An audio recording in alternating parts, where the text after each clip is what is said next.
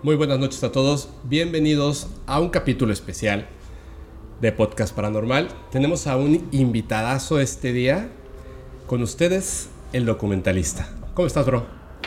Hola, ¿qué tal, Fepo? que de verdad que qué grato estar por aquí eh, en, en, tu estudio.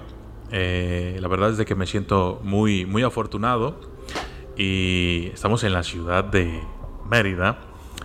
Y afortunadamente no está haciendo tanto calor aquí dentro porque tienes aire acondicionado. Pero eh, de verdad que te agradezco mucho la invitación. Te agradezco mucho que me abras las puertas de este espacio tuyo y sobre todo con tu audiencia. Que seguro que algunos pocos me conocen. Pero para los que no, eh, pues yo soy el documentalista. Y esto es la entrevista más paranormal de todas. Bro, de verdad, no sabes qué, qué, gusto me da. Siento que a veces las cosas, el, este, el universo conspira para que las cosas ocurran. Le estaba diciendo eso a la comunidad. Y que te digo, eh, honestamente, no nada más yo, sino también la gente que trabaja aquí con nosotros, que son parte de, del podcast y la comunidad, van a estar súper felices de verdad vamos a estar súper felices y te agradecemos muchísimo el hecho de que estés aquí con nosotros. Qué voz, qué bárbaro. Luego, luego, súper se reconoce. Oye, bro, y este, además, qué padre que hayamos coincidido aquí, ¿no? sí, sí, sabes, porque, eh, bueno, la gente, bueno, tú me enviaste seguro un mensaje. Sí, así es. Y viste en mi teléfono que el alada es de, de Jalisco. Porque yo estuve un tiempo por allá, ¿no? Pero no, eh, eh, resultó que estaba aquí en Mérida y tú también. Y, cuando vi tu, tu, lada dije, ah, mira, es aquí en Mérida. Entonces te, te, pregunto, oye, ¿dónde, ¿dónde vives? O por dónde. Ah, porque yo también estoy aquí en Mérida. y sí, eh, ya, tengo, ya tengo un rato viviendo aquí. Y a pesar de que es una ciudad muy tranquila, déjame decirte que me han pasado cosas paranormales aquí también, ¿eh? ¿Sí? ¿Te han pasado? Sí. A ver, ¿tienes así como algo reciente que haya pasado? Mira, hay muchas cosas. Por ejemplo, hoy, el día de hoy, me invitaron a hacer un recorrido en el pueblo de Nolo. En Nolo se dice que ha tenido lugar una serie de avistamientos ovnis. Pero estos ovnis están relacionados también con los mayas. Se dice, esa es la leyenda, que estos seres de otras galaxias llegaron a esta parte eh, de Nolo, eh, aquí en Yucatán, y entregaron un mensaje a cierta persona. Y esta persona eh, obtuvo los secretos de, las, de la construcción, la metodología de la construcción para las pirámides. O sea, por ejemplo, eh, tú sabes que las pirámides no están construidas solo así nomás porque sí, o sea, tienen una alineación con las estrellas, una alineación con el sol, con la luna, con los solsticios. Entonces es interesante todo esto porque esta persona ha creado una réplica de la pirámide que está en Chichen Itza. Lo curioso de esto es de que el planeta se ha estado moviendo. Tú sabes que las placas tectónicas del planeta están en constante movimiento. Entonces, desde, desde el tiempo de los mayas, ha tenido un poco de movimiento. Por lo tanto, hoy en día no está perfectamente cuadrada la pirámide de Chichen Itza. No está perfectamente cuadrada ya. En aquel tiempo, por supuesto que lo estuvo. Pero esta persona ha hecho su réplica y la ha cuadrado para nuestro tiempo, para nuestra época, ¿no? Eh, por supuesto es una réplica a escala, no es un tamaño real. Es una pirámide. Sí, no, no, no, es, más pequeña. Pero eh, resulta curioso porque tiene mucho conocimiento. Eh, más bien tenía. Así es. Esta persona ya, ya falleció, pero dejó el conocimiento a su familia a uno de sus hijos. Y, bueno, de pronto suceden cosas extrañas en ese lugar.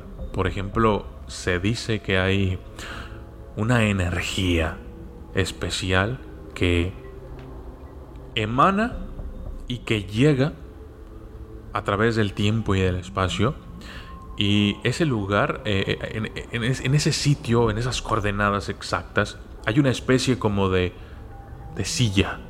Así es. Como un asiento donde la gente llega y se puede postrar y sentir esa energía. Te voy a ser sincero, yo no sentí ninguna energía. Pero lo que sí sentí es que había algo de verdad detrás de toda aquella historia.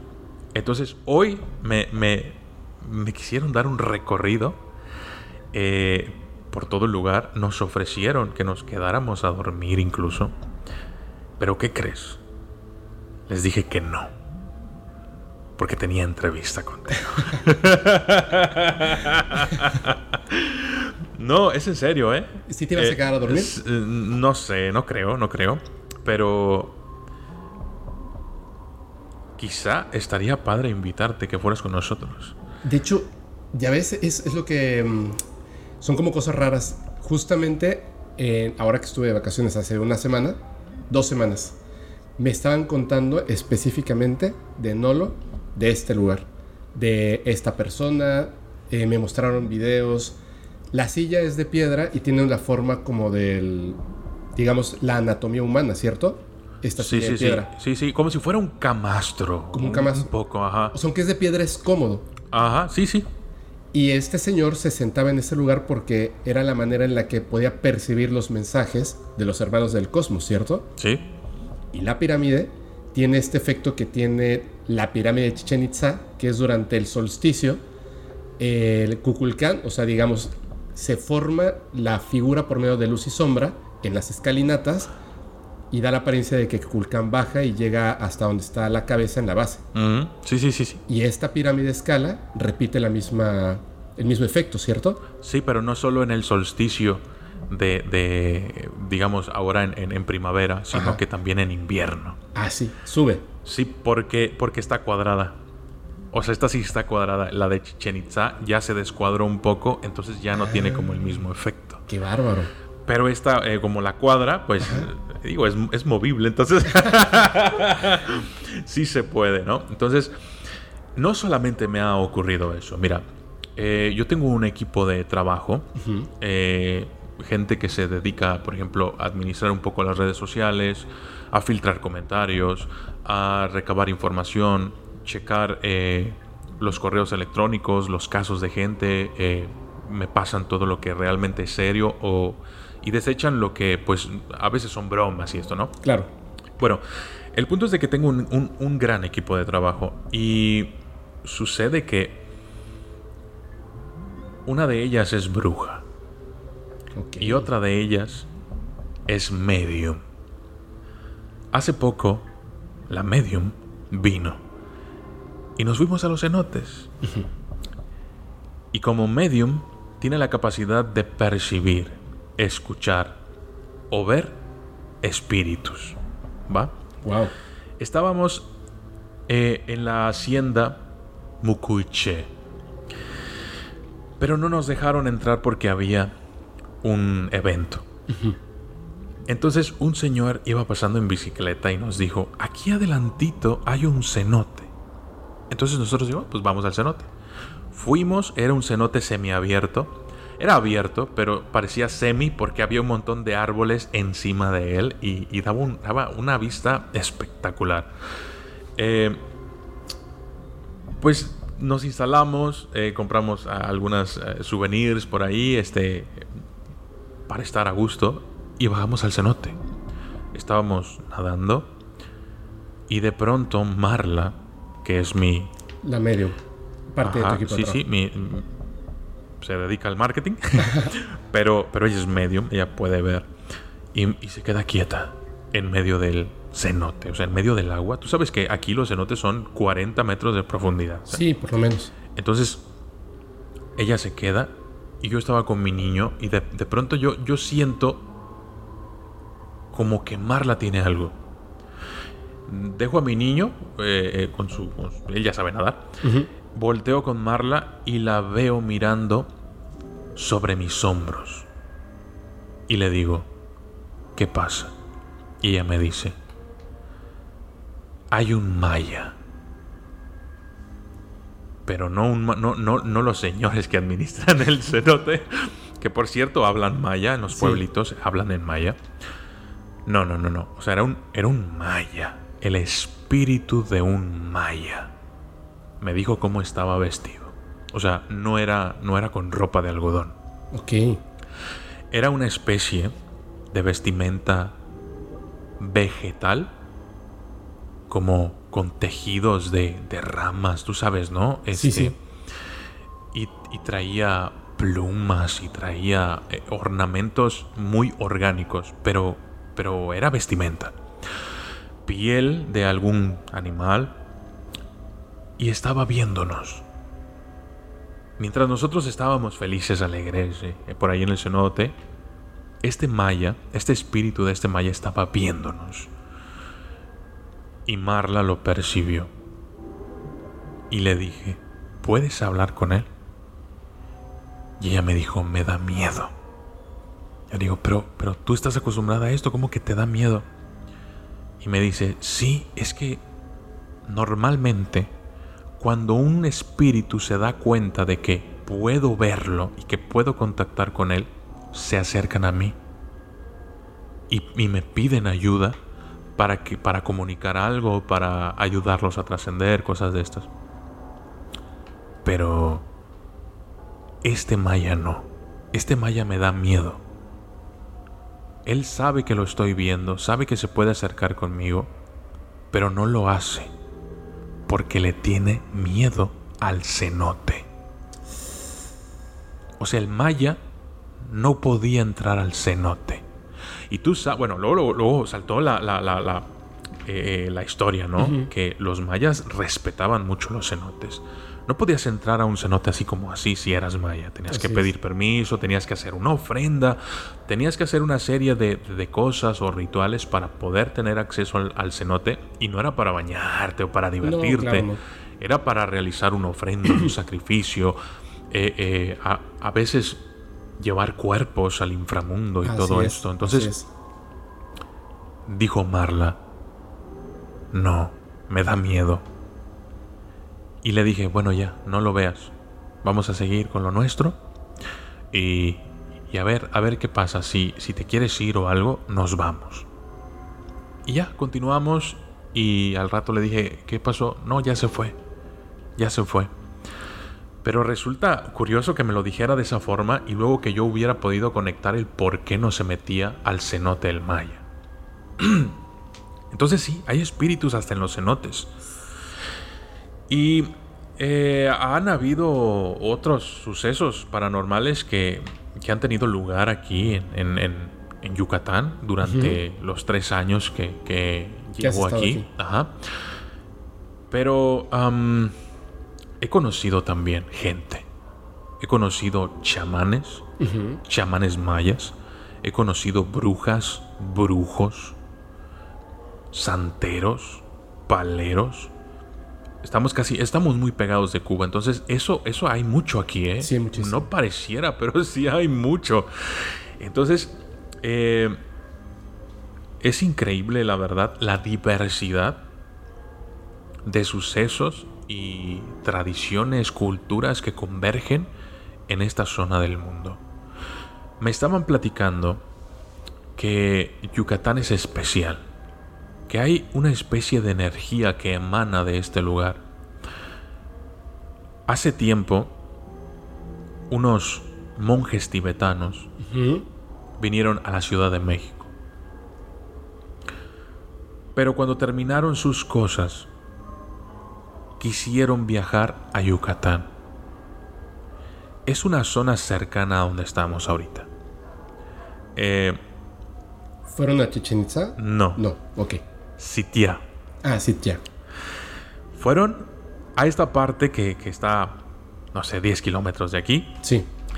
Y se introdujeron en la selva, en el monte, como le dicen aquí, a un lugar totalmente lleno de árboles, pero donde ellos afirmaban que había una energía, y era una energía positiva.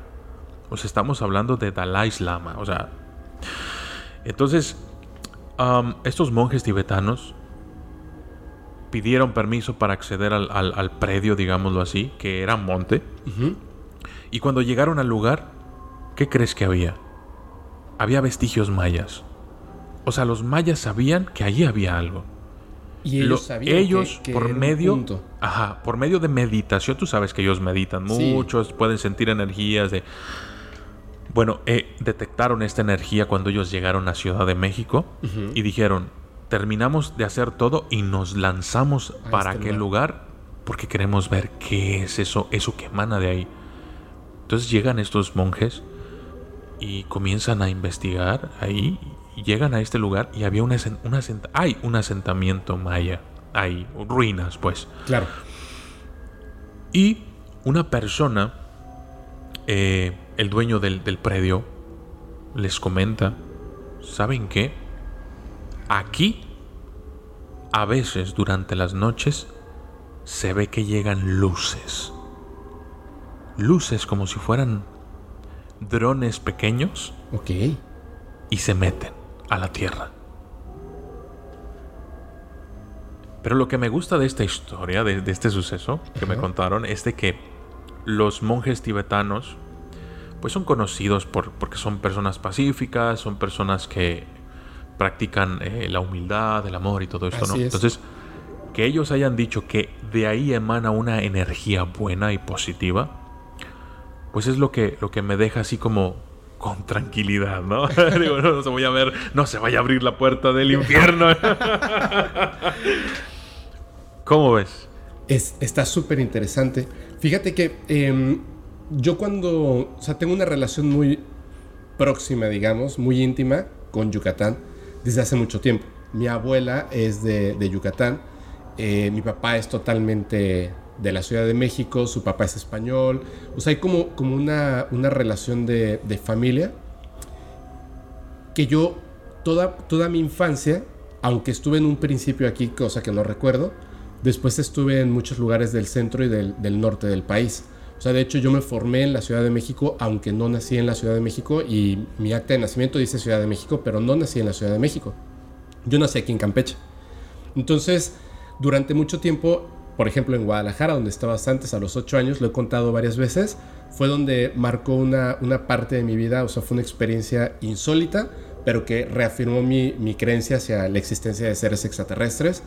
Y a partir de eso yo me vi tan interesado que empecé a investigar muchísimas cosas y en cada lugar en el que he estado he como eh, chocado en el punto donde no sabes qué tiene que ver, o sea, cómo, cómo se relaciona y en qué parte se relaciona, digamos, la meditación, esta búsqueda de, la parte espiritual y de repente unos monjes tibetanos que estén aquí en México decidan llegar a un punto de Yucatán que es cierto, o sea, tiene muchas conexiones con el agua, la parte de, bueno, obviamente la cultura maya que se, que se asentó en este punto y hasta Perú y más, y cómo ellos tengan esa relación directa, aunque muchas personas puedan decir que no y están en todo su derecho, pero eh, en base al estudio, por lo menos si no te dan un contacto directo, estaban como necesitados de hacerlo, ¿no? O sea, hacían como todas estas marcas, la forma en la que construían las pirámides, las estrellas, la comunicación y tal.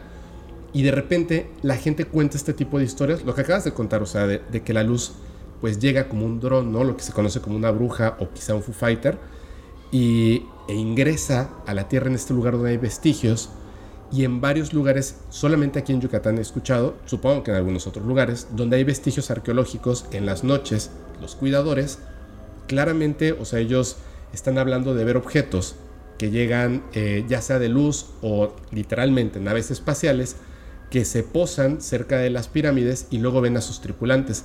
No en todas las ocasiones, pero generalmente son seres de luz y no están yendo a hacer un contacto con el ser humano, sino que están haciendo algo cerca de estos vestigios arqueológicos. Entonces, esa relación tan grande de algo que está ocurriendo, pues, eh, a un lado de China, ¿no? Con los este, del Tíbet, y que tiene que ver con, con, este punto en México, en Yucatán, que ahora es una, es una ciudad nueva, por así decirlo. Cómo se van relacionando todas estas cosas, me parece súper interesante pero a la vez muy extraño, porque cuando una persona que no está empapada del tema le comienzas a comentar estas cosas, es tan distinto a lo que de repente han consumido pues en la televisión comercialmente, que es como muy raro, ¿no? O sea, en resumen, decir, unos monjes vinieron a México, decidieron que tenían que ir a Yucatán porque meditando encontraron que había algo interesante y llegaron a un punto arqueológico donde llegan eh, Foo Fighters e ingresan a la Tierra. Es como, como, espérame, ¿cómo? Sin embargo, aquí, en, en esta zona, que no es exclusiva, exclusiva de México porque se extiende hasta Guatemala y más allá, este tipo de historias son muy comunes, aunque inexplicables. O sea, yo no sé si te pasó cuando llegaste, ya conocías, supongo, historias de aluches. No, de hecho estoy pensando en contarte algo. Ah, por favor, venga, venga, venga, adelante. Mira, eh, ahorita que estabas comentando sobre la peculiaridad de las historias de la mitología maya, que si no sabes mucho de mayas no las conoces. Mucha gente no sabe lo que es una aluche. Eh, así a grandes rasgos, pues es un ser elemental, a grandes rasgos, eh, que normalmente protege o cuida eh, algún lugar, una casa, una milpa, un sembradío, qué sé yo. Pueden ser muchas cosas, ¿no? Y son una especie de duendecillos. Así es. A grandes rasgos. Pero sucede que cuando te empiezas a, sumergir, en, a empapar de la mitología maya, pues te vas dando cuenta de que estos seres elementales pueden ser invocados por, por personas y hacer una especie de pacto con este aluche, con este ser, para que te sirva a ti y que tú le sirvas a él. Por ejemplo, mucha gente les ofrenda agua. Así es. O les ofrendan cigarros o les ofrendan juguetes, o les ofrendan o licor, eh, muchas cosas pueden ser. Eh, depende de mucho de la naturaleza de la luz, de lo que quieres que haga, de donde quieres que te ayude y todo esto. Pero hay un, hay un caso que, que, quiero comentar, espero hacerlo de la manera correcta porque es, un poco delicado. Pero eh, hace poco me contaron la historia. Mm, en, la, en la zona del anillo de los cenotes por el área de Jomun. Una persona estaba intentando vender su terreno. Porque eh, em, se decía que en, ese terreno no había un, un cenote como tal, pero era una muy buena zona para poner, por ejemplo, un restaurante, un hotel, una posada, algo así. O sea, eh, eh, la ubicación geográfica era muy, muy buena. Entonces esta persona quería vender el, el lugar. Pero tenía un problema. No podía. A pesar de que era muy, muy, muy buena ubicación y todo, siempre se venía abajo. Siempre se venía abajo el trato. Su abuelo le había heredado ese terreno a él y cada vez que intentaba eh, cerrar un trato, se perdían los papeles. Los que querían adquirir la propiedad se enfermaban misteriosamente. Y así. Entonces, un día acudió donde un guay. ¿Qué es un guay? Es una especie de brujo maya. Así A grandes rasgos. Entonces, el guay le comenta, ¿sabes qué? Tu terreno está protegido por una luz. Tienes que sacar a la luz de ahí o tienes tú que hacer algo ahí. No lo vendas, haz algo tú ahí y va a prosperar porque tienes la protección de ese aluche. No, pero es que, que, yo lo quiero vender, que yo no quiero problemas, yo lo que quiero es ya salir de... A lo mejor necesitaba el dinero, qué sé yo. El punto es de que le dijo, mira, lo que tienes que hacer tú es encontrar la ofrenda que hizo tu abuelo a la luz.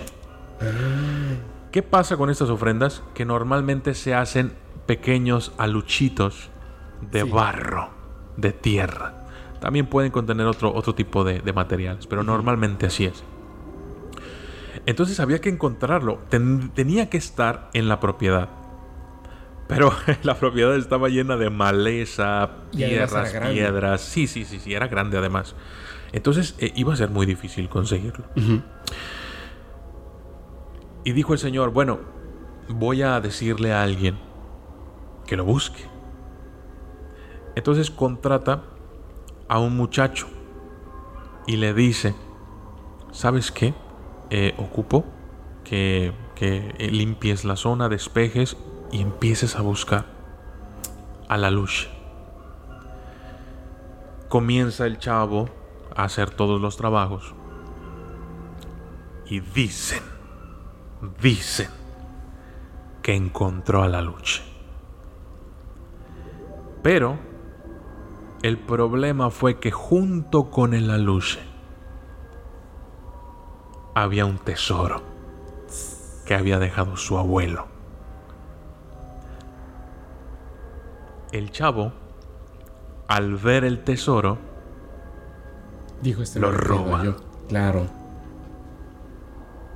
Pero no sabía que en el momento en que ultrajara aquel tesoro que no le pertenecía a él, el aluche se iba a activar, por así decirlo, e iba a ser de las suyas. Bueno, la familia comenzó a indagar, la familia del muchacho, comenzó a indagar con todos los del pueblo, porque el muchacho no aparecía.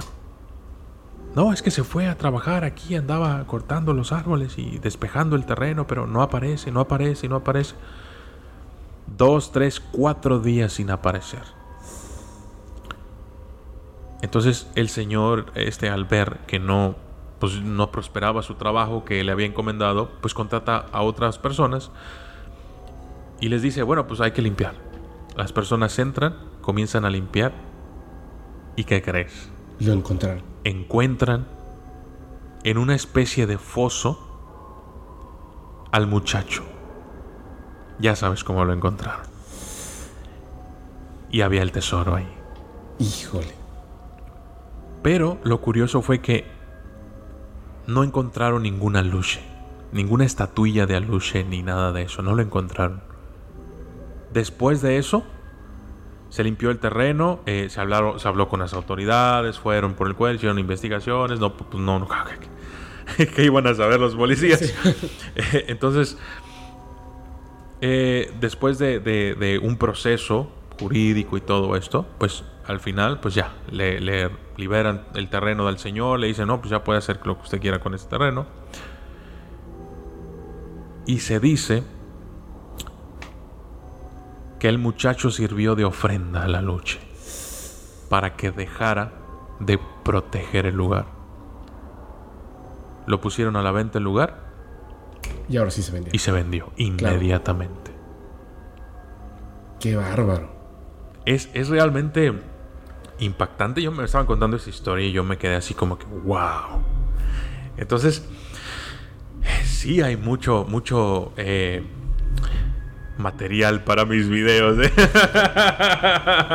Pero dime una cosa, o sea, honestamente, lo que pasa es que de entre todas las historias, las que más me han interesado de este lugar son justamente la de los aluches porque tienen como una serie de, cuestiones que se repiten. Ahora te voy a contar algo que, que todavía lo sigo pensando.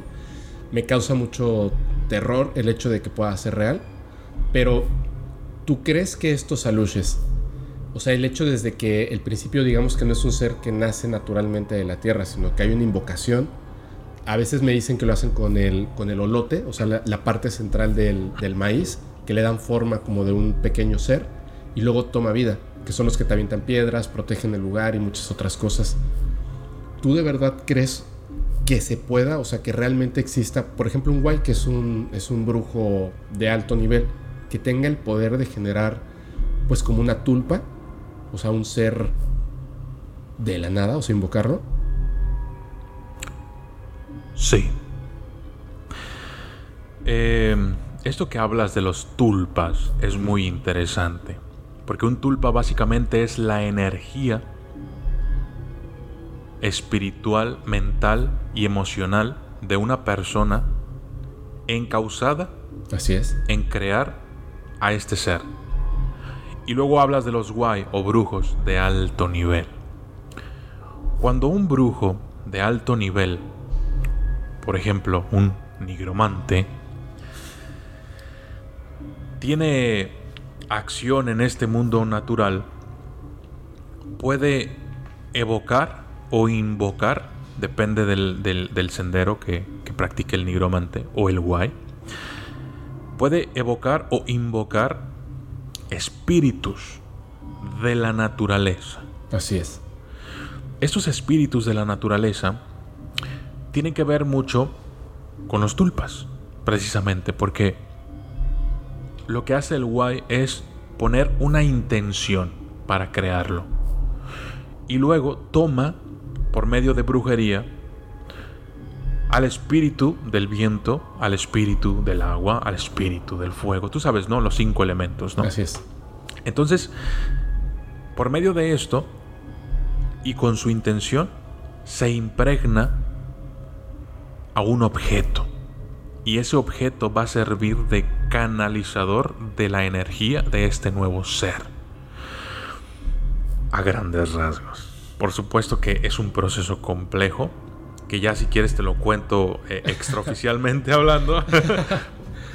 Pero sí, eh, eh, sí, sí pasa, yo sí creo en eso porque porque todos, todos tenemos esa capacidad de... No, no necesitas ser un guay para poder, eh, digamos, manipular ciertas cosas. Claro. Pero eh, sí es importante, cuando hablamos de aluches, remitirnos un poco en la historia a una historia conocida como el enano de Usmal. Es una historia que, yo creo que tendríamos que dedicarle un programa entero. Sí, está, increíble. Sí. Sí la conoces, ¿no? Por supuesto. Ya. Ahora que estuve en, este hotel, yo le avisé a la gente, le dije, voy a ir hoy, que va a ser la última noche que voy a estar. Me voy a acercar a la playa, o sea, alejarme lo más posible del hotel, digamos, en Riviera Maya, para estar viendo el cielo, a ver si llego a ver un extraterrestre, obviamente meditar y tal, un ovni, perdón. Cuando iba en camino, conocí a una persona. De hecho, esa persona va a venir mañana aquí a, Mérida.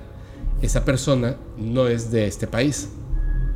Más o menos hablaba español y entre el español e inglés nos comunicamos y me contó unas historias así. Eh, me dio mucho gusto haber conocido a esta persona porque más allá de, lo que yo esperaba a lo mejor ver esa noche, las cosas que ella me contó son es tanta información que fue como, yo siento que fue como que un, una marca del destino, ¿no? El hecho de que pasara. Y entonces yo la convencí de que viniera a Mérida para que fuéramos a Uxmal y le conté la historia del rey enano o le dicen también el rey adivino. Cuando yo fui una vez a Uxmal ya conocí esta historia, me di cuenta de que la pirámide hay una parte que está rota y claramente puedes ver que debajo de la pirámide hay otra pirámide que tiene que ver con esta... Es que no entiendo en qué punto lo convierte en una leyenda si los hechos están ahí. O sea, no es algo... Claro, claro, claro. o Sea, eh, ¿por qué lo pasa una leyenda si efectivamente hay una pirámide encima de otra pirámide? Que es una historia... Sí, como dices, es, todo un capítulo. Pero ¿quieres, ¿quieres este, contar esto de, un poco de, lo que trata? Eh, ¿Sabes, sabes de que, mm, no sé si tú estés dispuesto, a mí me gustaría dedicarle, sí, un capítulo. ¿eh? sí, sí, sí, no, claro. A ver, vamos a hacer algo. Dime. Si la gente lo pide en los comentarios, lo hacemos, ¿vale? Entonces, Tú, gente que nos estás escuchando, ya sabes, los comentarios, quiero que, envíen mensajes al Instagram, al Facebook, al, eh, por todos lados. Si quieren que traigamos la historia del enano de Uxmal, coméntenlo, compartan eh, eh, este podcast, eh, difúndanlo y siempre pongan por ahí hashtag el enano de Usmal. el enano de Usmal. Con X, por favor. Sí, ¿no? Lo hacemos así. Sí, sí, sí. Sí, sí. Si la gente lo pide, lo, hacemos, ¿vale? Ok. Pero hace rato comentaste algo que dijiste, por ejemplo, un nigromante. Ok. ¿Qué es un nigromante? Mira, eh, va dependiendo de a quién le preguntes. Por ejemplo, si tú le preguntas a una persona que sea africana, pues te va a contar una historia un poco diferente. Si tú le preguntas a un nativo americano, te va a contar algo totalmente diferente y así, con todas eh, las personas de diferentes, eh, digamos, latitudes geográficas. Pero básicamente, un nigromante o necromante es una persona que tiene la habilidad de contactar y poder hablar con los muertos. Pero no es un medium. Exacto. No es un medium. Estas personas no tienen la misma habilidad que un medium. Un medium cierra sus ojos, evoca una, un espíritu y puede hablar con él. Los nigromantes o necromantes no pueden hacer esto así. Tienen que tener o llevar a cabo un ritual, un proceso. Y depende del sendero del nigromante la forma en que lo vaya a hacer. Pero muchas de las veces, bueno, tenemos que entender primero la palabra nigromante. Claro. Viene de, de mante, pues de la mancia, ¿no? De, de, que tiene habilidades. Nigro viene de, de negro básicamente. Entonces, alguien que hace cosas oscuras, alguien que hace eh, eh, cosas negras, ¿no? Pero lo más correcto es decir necromante. Así es. Porque necro viene de muerto. Y un nigromante o necromante trabaja con los muertos. Así es. ¿Cómo es esto que trabaja con los muertos? ¿Para qué trabajan con los muertos? Bueno, un necromante Si es una persona que se acerca a él y le dice, necesito obtener cierta información de un muerto. Un nigromante lo puede hacer. ¿Cómo? Por medio de un ritual, una serie de pasos que tiene que llevar a cabo. Por ejemplo, tiene que haber elementos funestos huesos o restos humanos. Así es. Tierra de panteón, clavos de ataúd, plantas de panteón, uñas de, muerto, pelo de muerto, cosas, cosas que hagan alusión al, muerto en, en cuestión. Así es. Pero también se puede, por ejemplo, que si tú no cuentas con los restos del difunto, tú puedes contactar con cualquier otro muerto de esta manera. Y cuando el nigromante lo invoca, le dice, necesito hablar con esta persona. Háblale, dile que venga. El nigromante puede tener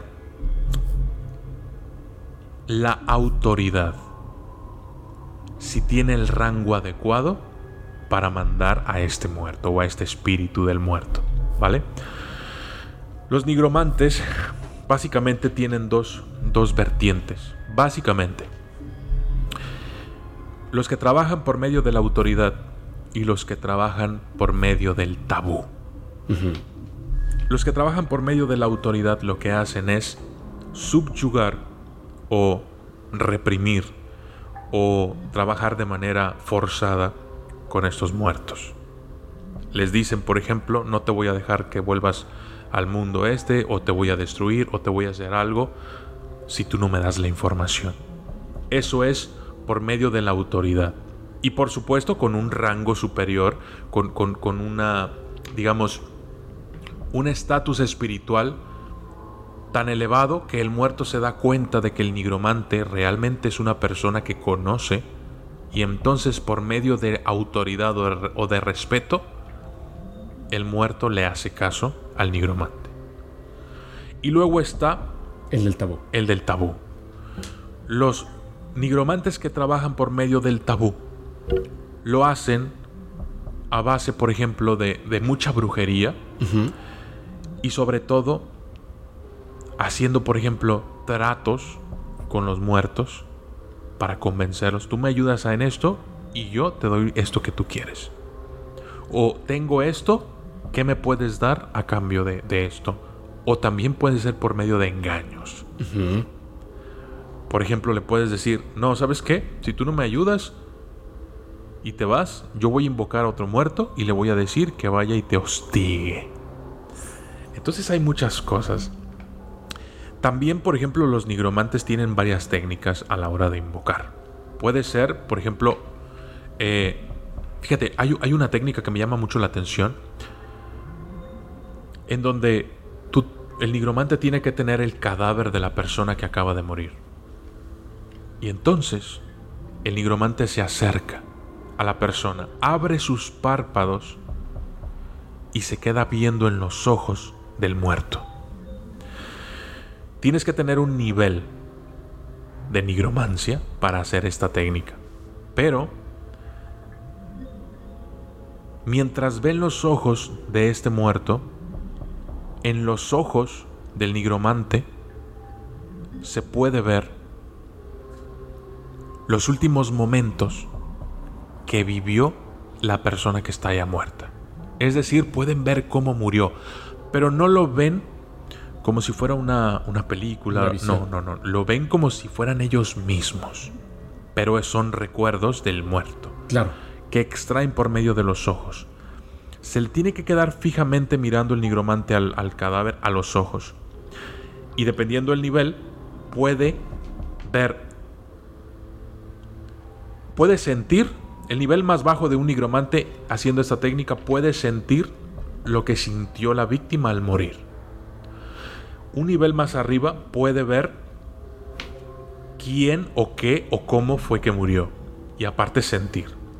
Un nivel más arriba puede ver, oír, sentir lo mismo, pero media hora antes. O sea, desde ah. media hora. Y luego después como de una hora. Y son como cinco niveles que tiene que tener el nigromante.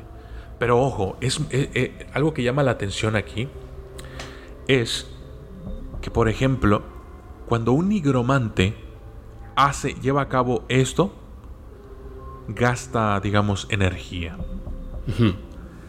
Y esta energía que gasta, o estos puntos que gasta, se, ve, se ven afectados los nigromantes en menos años de vida, en menos salud, en menos muchas cosas. Luego se pueden recuperar haciendo otras cosas. Pero eh, bueno, eso ya sería extendernos demasiado. Pero sí, básicamente eh, los nigromantes tienen, tienen varios senderos. No, no es esto. esto es, esto es muy general lo que te estoy contando. Hay diferentes técnicas para, llevar a cabo esto. Se puede hacer por medio de la sangre. Así es. El poder de la sangre. Se puede hacer eh, por medio de evocaciones o invocaciones. Se puede hacer por medio de la técnica de mirar a los ojos del al cadáver. Se puede hacer eh, también por medio de, las demás mancias, como son la bola de cristal, como lo es, por ejemplo, la lectura de, de los órganos. Así es. Del estómago del muerto. O sea, teniendo el cadáver, abres el estómago, sacas las vísceras y realizas una lectura de vísceras. Es una mancia eso que se empiecen a mover y dependiendo de cómo se mueven es lo que eh, está diciendo. o sea, pero, pero hay que, hay que ser, tener un super nivel, o sea, para interpretar, imagínate, o sea, yo veo eso y me da asco y me es realmente interesante, eh, es un nigromante no, no, se forma así tan fácilmente. Tienes que tener eh, una predeterminada, digamos, situación en tu vida. Por ejemplo, que nacer en el nicho de una familia de nigromantes. Así es. Eh, o ser muy allegado, ser el compañerito del hijo del nigromante en la escuela. o, o, de plano tener mucha suerte y, y por azares del destino eh, algo te va llevando y te conviertes en nigromante. Pero, pero una persona como tú y como yo que, que diga, ¿sabes qué? Me quiero convertir en nigromante. No, imposible. Es muy difícil. Sí, claro. Porque son, son años de estudio, ¿eh? No es así como que leo este, un grimorio de nigromancia y, ya, soy nigromante. No, no, no, no, no. O sea, primero hay que, hay que llevar a cabo un, un ritual de purificación. Los nigromantes antes de hacer cualquier cosa necesitan despojarse de muchas cosas mundanas. Así es. Sobre todo hacer ayuno. Un buen nigromante tiene que hacer ayuno a fuerzas. Tiene que despojarse de todo esto mundano, de sus pertenencias, de su ego, de su todo eso, para poder elevar su nivel espiritual y entonces sí poder manipular o interactuar con estas otras energías o con este otro mundo de los muertos. ¿Hay nigromantes actualmente? Sí, sí hay nigromantes actualmente. ¿Hay nigromantes en México o en Latinoamérica? Sí, sí los hay. ¿Hay nigromantes aquí en Yucatán? Sí, sí los hay. ¿Sí los hay? Sí los hay. Yo he sabido al menos de tres. Yo de una, pero aunque vive aquí, no es de México. Ok, ok. Bueno, bueno, pero está aquí. Sí, pero está aquí. Todos, todos los santeros o paleros trabajan con muertos. Todos tienen algún nivel de nigromancia. todos los que sean paleros o santeros tienen un, nivel de, de, nigromancia, a fuerzas. Y te digo, es muy interesante esta zona geográfica en la que estamos porque convergen muchas culturas y convergen muchos sucesos paranormales que, que dices tú, pero si estoy en la ciudad blanca, ¿por qué pasan estas cosas? Pero sí pasan, pasan en, todos lados. Es que justamente cuando hay choques de culturas, me recordé una historia, eh, lamentablemente no, no me sé los nombres, solamente me acuerdo ahorita de la historia, que tiene que ver cuando estaban ocurriendo las cruzadas.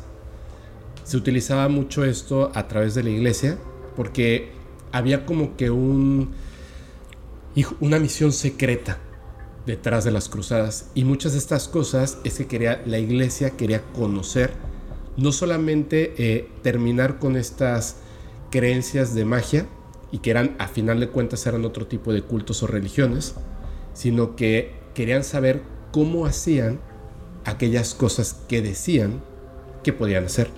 Una de estas cosas justamente era eh, la necromancia. Había una, un brujo muy conocido por ser un, nigromante em, de un nivel altísimo y un, este, un sacerdote con mucho poder que estaba aliado con un duque y, bueno, tenían muchísimo poder, habían infiltrado gente durante esto de las cruzadas y en un momento en el que estaba, bueno, pues era como, como, como tiempos complejos, raptan a la esposa y a la hija de este nigromante. Los raptan y se los llevan a estas como, como espacios que tenían debajo las iglesias donde torturaban a las personas. Se llevan a, la mujer y a la hija porque lo que decían era súper fácil. O sea, si lo atrapaban a él, era una persona que estaba acostumbrada, que había pasado por, por muchísimo trabajo anterior, justo lo que acabas de decir. O sea, no es solamente que, que leas un poco y ya de repente ya sabes hacer lo que hace un nigromante. O sea, todas las cosas de las que se tuvo que haber despojado durante su vida, todas las pruebas que tuvo que haber puesto delante de sí y haber pasado más allá del conocimiento y la relación de sangre y muchas otras cosas para llegar al punto en el que está, los vuelven personas súper fuertes que simplemente no van a negociar si es a través de su vida, pero por supuesto iba a negociar si se trataba de la vida de su esposa y de su hija. Después de que, de que raptan a la esposa y a la hija, le dicen algo muy sencillo. Tú nos vas a enseñar a nosotros cómo haces todo lo que haces. Cuando termines de, decirnos todo lo que tú sabes, te vamos a matar para que el conocimiento se pierda contigo y se quede con nosotros. Pero a cambio vamos a dejar a tu mujer y a tu hija vivir.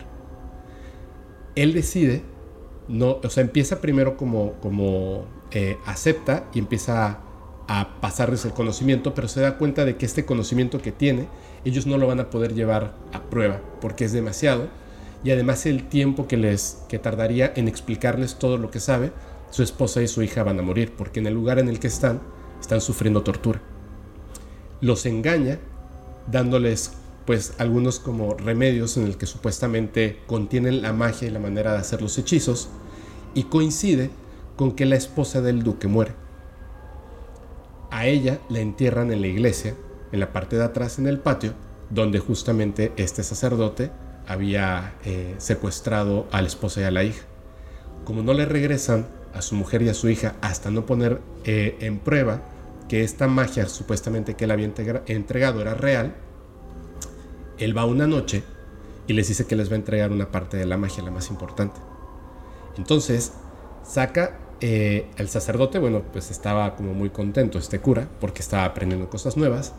Sacan el, el cadáver de la mujer, la ponen alrededor de un círculo y la reviven. En realidad se le estaba enseñando la manera de hacer las cosas, pero había un intercambio. Cuando la revive, esta mujer que estaba pues ya era un muerto, aunque regresa a su propio cuerpo, su cuerpo ya no estaba en forma como estamos nosotros en este momento. Y entonces hace como que el acto más grande que logra que esta mujer regrese a su cuerpo, pero es un cuerpo muerto. Al regresar, ella está llena de dolor, pues imagínate, le duele cada articulación, su corazón ya no está latiendo, la lengua la tiene podrida, o sea, está en un punto terrible y ella le está suplicando que por favor le permita morir otra vez, porque el nigromante es el único que tiene el poder para soltarla y dejarla ir. Él lo que le pide a ella es que le diga a este sacerdote que le dé como información oculta que nadie más pueda tener, porque ese era el, lo que él logra hacer para que suelten a su esposa y a su hija, a cambio de que efectivamente el sacerdote pueda comunicarse con un muerto y obtener la información, pueda salvar a su esposa y a su hija. Pero también estaba haciendo como que esa, esa parte donde el sacerdote estaba eh, pues rompiendo relación con su amigo el duque, porque a la que habían levantado era la esposa. Y él estaba decidiendo a través de la información no permitirle regresar a la muerte. Me parece que en todas estas historias, independientemente de si son reales o no, el hecho de poder hablar con los muertos y la manera en la que un nigromante puede tener ese control, no solamente de lo que está ocurriendo en esta vida, sino de lo que ocurre después de la muerte, tienen que ser personas que tienen no solamente, repito, un conocimiento impresionante, sino que va más allá de eso. Y lo comento porque muchas veces, supongo que te pasa, ¿no? Con mensajes que te manda la gente, que inmediatamente creen que cualquier persona que les dice que tiene como ciertos poderes o puede leer las cartas, son capaces de muchas cosas y la gente pasa por dos cosas, o quererles totalmente o temerles. Sin embargo, cuando empiezas a, estudiar acerca de todos estos poderes, te das cuenta de que no son las cosas tal cual como te las cuentan, porque no es tan sencillo llegar a ese nivel de poder. Me imagino nuevamente, como comentábamos, un guay en Yucatán que en esta época moderna tenga el poder de, eh, digamos, de invocar a un ser elemental que formó de barro o de olote y hacer que tenga vida, de una forma u otra, ¿no? A lo mejor no visiblemente, pero hacer que tenga vida. ¿Qué tantas cosas tiene que saber? ¿Cuánto tiempo tiene que haber estudiado? ¿Y qué cosas tuvo que hacer para poder tener esa cantidad de poder y poder llevar eso a cabo? Me imagino entonces un nigromante. Deben de haber muy pocos en el planeta hoy en día. De alto nivel, sí. De alto nivel. De alto nivel, sí. Mira, ahorita que estabas comentando esto de... Yo no conocía esta historia luego me pasas la. Acá tengo el libro. Ah, ok, ok.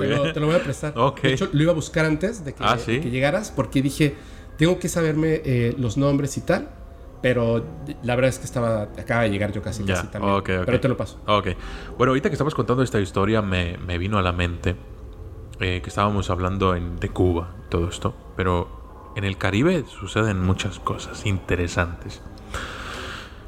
Eh, Yéndonos un poquito más eh, arriba, a la zona de República Dominicana y Haití.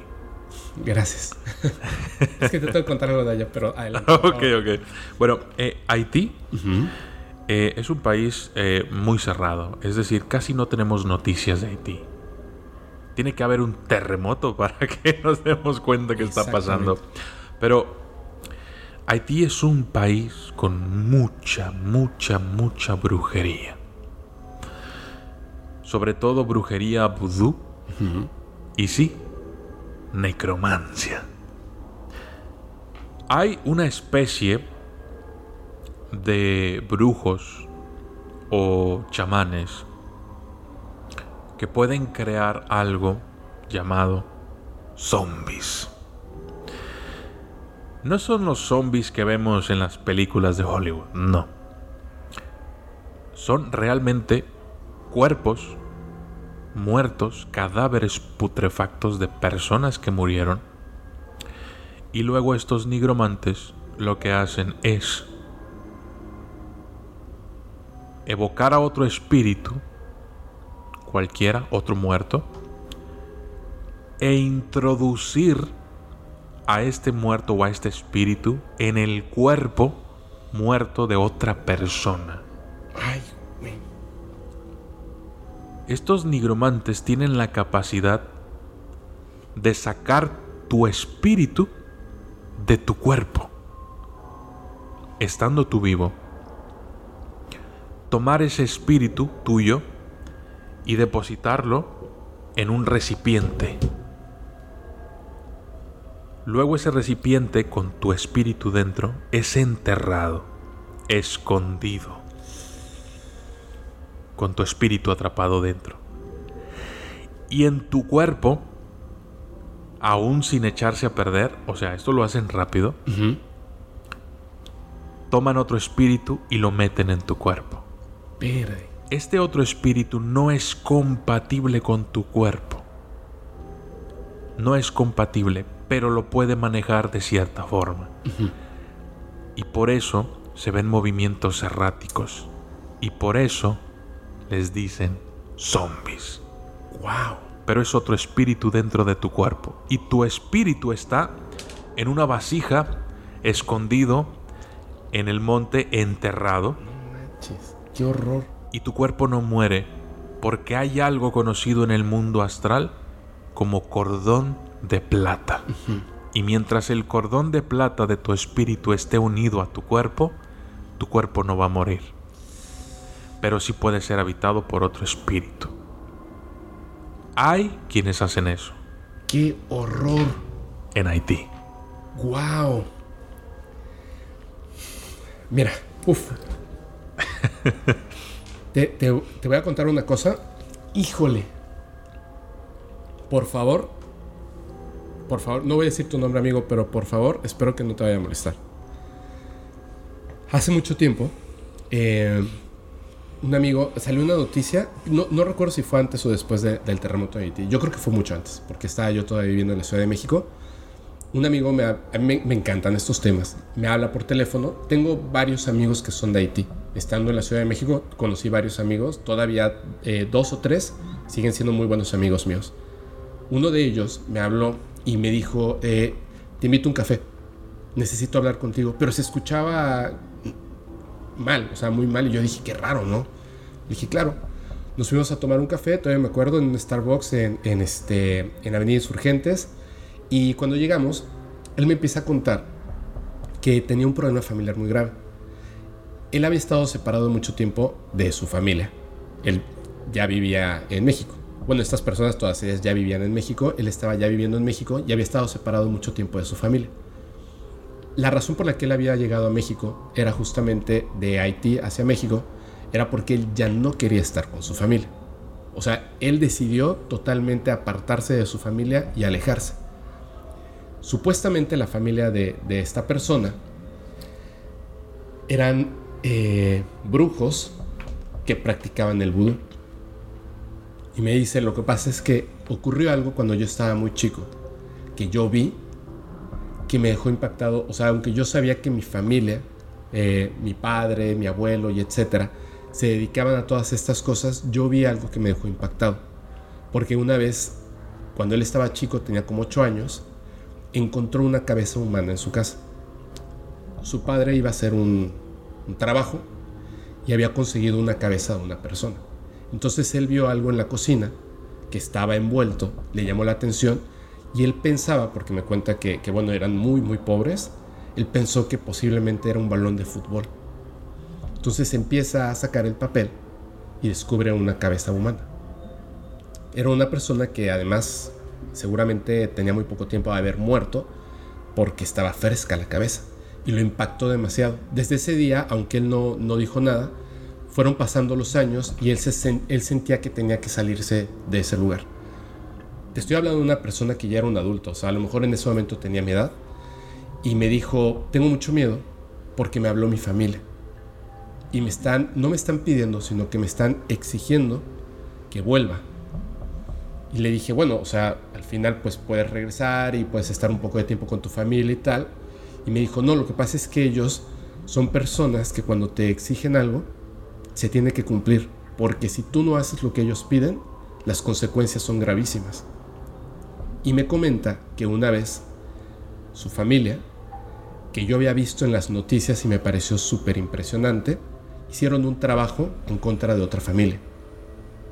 Y el niño de 8 años, justo por eso me lo comentaba, porque él tenía 8 años, este niño de 8 años empezó a tener problemas y dolores, todo el día lloraba, se sentía mal, estaba a punto de la muerte. Cuando se lo llevan al hospital, que no sabían lo que tenía y le habían hecho muchos estudios, le hacen una radiografía del tórax y encuentran que dentro de su cuerpo, del centro hacia afuera, habían alfileres. ¿Lo viste alguna vez? No. Habían alfileres, pero si tú encajaras alfileres dentro de una persona, lo harías obviamente la punta y luego la cabeza empujando. Entonces el alfiler quedaría la punta viendo hacia adentro, la cabeza viendo hacia afuera. Pero este niño, sin tener puntos de entrada, tenía alfileres desde adentro hacia afuera. Esa fue el trabajo que había hecho la familia de esta persona. Entonces me decía, ellos quieren que vaya y creo que quieren que regrese porque yo soy el siguiente, siendo que soy el único hombre. Y si voy, quizá es para que no regrese. Pero si no voy, posiblemente puedan hacerme algo como eso. O sea, el poder de estas personas, por eso ahorita que contabas, es cierto, el vudú de, los zombies no sabía cómo funcionaba, ¿eh? Pero lo que contaste es peor de lo que yo creía. Es peor de lo que yo creía. Es muy fuerte, ¿eh? ¿Cómo ves esto? Porque no, no, es, de temer. La verdad es de que es de temer. Mira, no sé si te habrás dado cuenta, pero desde que llegué, eh, quizá eh, viste que yo traigo medalla de San Benito aquí, medalla de San Benito acá. No sé si, si tú viste que traigo este medalla de San Benito en los pies. y traigo medalla de San Benito en el pecho. Es para la protección completa. Yo, y, además traigo un sello del rey Salomón Ah, qué padre está. Que es de protección espiritual también. Protección, protección, protección, por todos lados. Pero dime una cosa, tú, es, una duda rápida que tengo. ¿Tú cuando llegaste aquí sentiste algo en esta habitación? No. Ok, no. gracias. Uf, no. gracias, sí sirvió. no, no, no, no. No, no, y sí, y sí, sí puedo percibir, ¿eh? O sea, no soy medium ni nada de eso, pero sí he desarrollado una capacidad de, sentir y decir, oh, oh, aquí hay algo, aquí hay algo, ¿no? Pero no, no, no, no. He entrado y, eh, esto, está todo bien. Sí, bueno. Sí, sí, sí. Pero ah, sí ha habido lugares aquí eh, a los que entro y digo, wow, aquí, aquí pasó algo, aquí hay otra vibra, aquí hay, aquí hay algo denso, aquí hay algo fuerte. Y ha, ha habido aquí aquí en Yucatán, en Mérida, sí hay lugares así. Pero no, tu estudio no, tu estudio está bien. es que, híjole, de, verdad no sabes, de verdad, cuánto te agradezco el hecho de que estés aquí. Te voy a decir una cosa. Y, lo comentaba en el en vivo. De hecho, ¿tú, lo viste el, del viernes pasado? la gente me lo puso en, en este lunes que hubo un capítulo. Me dijeron, o sea, empezaron a comentar de que había bajado de peso. Es que literalmente bajé de peso. Porque algo pasó que, yo sentí que era algo que había, no, no, exactamente una, perdón, no exactamente una brujería, que es lo que contaba, simplemente a veces las personas no se dan cuenta de que tienen un poder extraordinario para muchas cosas, y si tú estás pensando mal y mal y mal y mal en una persona, es una forma de hacerle un daño, y que llega un momento en que si tienes quizá un don increíble, pues estás como impregnándolo una mala vibra. Y yo sentí que una persona que había estado en este lugar y que por X y Y razón estaba como aventando toda este, esta parte negativa, yo lo noté. O sea, noté que, que mi, o sea, físicamente, mi salud, y yo de verdad me considero una persona súper saludable, de repente mi salud, yo noté que efectivamente mi salud estaba mal. Yo no soy de ir al, al, médico, de verdad. y tener que ir al médico, o sea, ya era, era algo como extraño, ¿no? Cuestiones que te pasan de que empiezas a dormir, tú sientes que ya no quieres estar en este lugar, que las cosas comienzan a salir mal y tal. Y dije, bueno, bueno, bueno, bueno, yo lo tengo que corregir. Le hablé a Isabel, que es una medium que vino aquí, y me, me dijo, me leíste el pensamiento, estaba por hablarte. Entonces le dije, mira, pasó esto, esto, y me dijo, mira, vas a hacer esto y esto y esto y esto y esto y esto. La mayor parte de lo que significaba era literalmente limpiar. O sea, sacudir la mesa, barrer y tal, ¿no? Y otras cosas. Y le dije, bueno, ¿y hago eso y ya? Y me dijo, no. Y le dije, entonces, me dijo, tú sabes perfectamente que lo que te acabo de decir, lo único que importa es que tú te mentalices que literalmente limpias y las cosas van a salir bien. El poder que tiene una persona para tenerte mala vibra es el mismo que tú tienes para echarte buena vibra. Entonces, mentalízate y haz las cosas. Y lo hice. Es magia, eso es magia. Todos podemos hacer magia. ¿Sabes qué pasó ese día? Contestaste tú el mensaje. eso es magia. Entonces, son muchas cosas que, que, que de repente yo noté cuando las cosas se fueron hacia el mal. Y cuando yo dije, basta, las cosas ahora van hacia el bien, y noté claramente que las cosas iban cambiando me parece que, y yo lo doy como un consejo, a lo mejor eh, no es cierto, pero no pasa nada si, o sea, no pasa nada malo si piensas positivo, ¿no? Claro. Si estás protegido, claro, claro, si tiras buena vibra a la gente. No, no, pero, pero déjame decirte que sí es cierto. Claro que es cierto. Sí es cierto, sí, sí, sí, sí. Todos tenemos la capacidad de, de decir hechizos y conjuros. Todos tenemos la capacidad, algunos más, más desarrollada. Pero con el simple, fíjate, yo te puedo, no puedo, ni siquiera tengo que emitir una palabra para generar en ti una reacción. Si yo en este momento comienzo a mirarte con desprecio, con odio, genero algo en ti. Claro. Y no, no tuve que haber movido un solo dedo. Y generé algo en ti. De esta misma forma hay personas que hacen lo mismo, pero con una mayor intensidad. Tú lo que tienes que hacer es de que si te estás moviendo en todo este eh, mundillo de lo paranormal y, tú sabes, ¿no? Eh, lo que tienes que hacer es protegerte. Con lo que tu amiga te ha dicho, eh, que está muy bien. Y quizá encuentres tú formas preferidas de, protegerte. Por ejemplo, es, es importante. ¿Eres creyente? Eh Sí, pero no, exactamente en la religión católica. Pero eres creyente. Sí, de otras cosas, sí. Ok, ok. Ah, ¿De qué? Mira, de... Híjole, es que no me gusta decirlo de esa manera porque de repente suena mal, y sobre todo porque digo que soy ateo, pero no exactamente soy ateo. Me crié en, una creencia católica, no creo en la iglesia, pero sí creo que existen otras cosas que se van formando con muchas otras que están allá. De hecho, hubo un tiempo en el que, eh, repito, no en el culto satánico, pero sí en la filosofía satánica, estuve como inmiscuido porque vi algunas cosas de poder. Entonces sí creo en, por ejemplo, lo que estás diciendo de San Benito, en ciertas cosas que tienen que ver con poder, pero no practico ninguna. ¿Crees en Dios? Sí, o sea, no te estoy hablando de que de Jehová, que de Yahvé. No, no. Tú crees en Dios. Hay un Dios. sí, creo que sí existe. Estoy convencido de que existe. Creo que estamos confundidos de quién es. Bien. Entonces no le puedo poner un nombre. No, perfecto. Con eso. Eh, tú estarás de acuerdo que si existe un Dios todopoderoso, este Dios no va a tener cualidades solo negativas. Claro. Tiene que tener una tendencia hacia, hacia lo positivo, hacia, hacia el amor, hacia la humildad, hacia la bondad, hacia todo este tipo de cosas. Bueno, pues tú lo que tienes que hacer es trabajar siempre con estas energías para poder repeler. Tienes que crear barreras espirituales para que todas esas cosas malas que quieran entrar no logren penetrar, digamos, tu casa o tu cuerpo. ¿Cómo se hace esto? Primero puedes levantar una, una protección, una barrera espiritual, haciendo lo que tu amiga dijo. Tú tienes que mentalizarte que tú puedes generar las cosas buenas. Pero también puedes, por ejemplo, ahorita que hablábamos de los tulpas, tú puedes crear una especie de energía que emane de ti y que repela todo esto.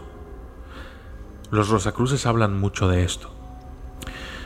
También puedes, por ejemplo, estudiar de qué va esto de los amuletos y a lo mejor te consigues eh, una medalla de San Benito o a lo mejor una cruz de Caravaca o a lo mejor, qué sé yo, lo que a ti más te suene o lo que a ti más te guste o te convenza o, tú, digas, ¿sabes qué? Yo creo que en esto hay algo de verdad y lo voy a usar porque, porque mm, ah, eh, me he demostrado a mí mismo que, realmente funciona. Por ejemplo, la sal se usa mucho. Lo usan los santeros, los paleros, las brujas, los chamanes, los, los, satanistas, los luciferinos, todos usan sal. Porque la sal es un cristal. Y estos cristales pueden contener energía. Y sirve a veces de barrera. Así es. De barrera espiritual. Entonces, si cuando tú entiendes por el porqué del uso de la sal, es cuando te empieza a funcionar.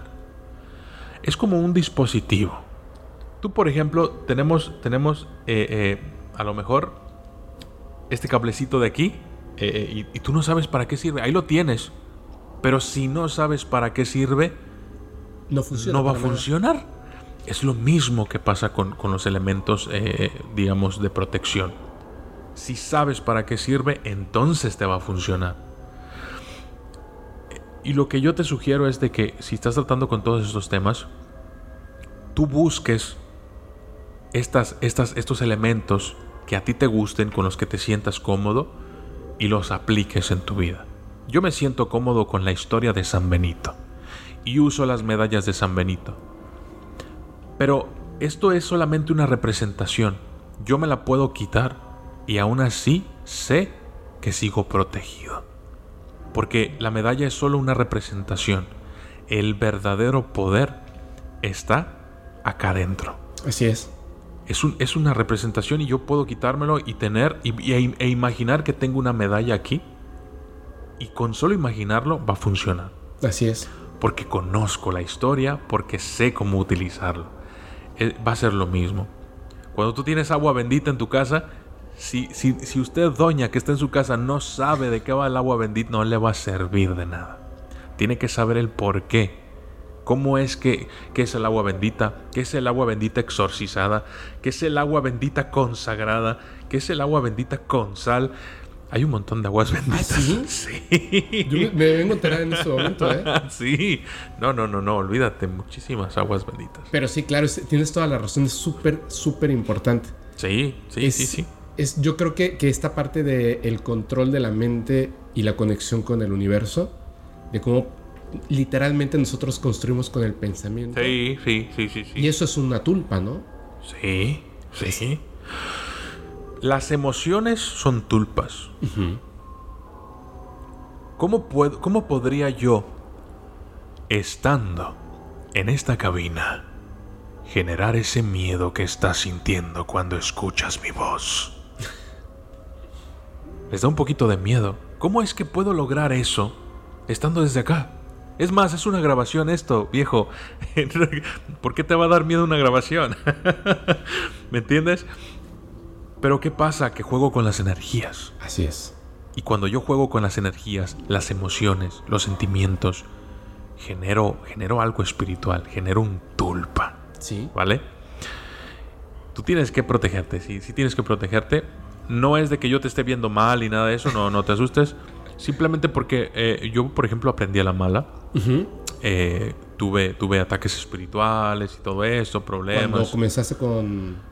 ¿Con el canal? ¿Con el canal? No. ¿O después? ¿Antes? antes. Yo era ateo. Ok.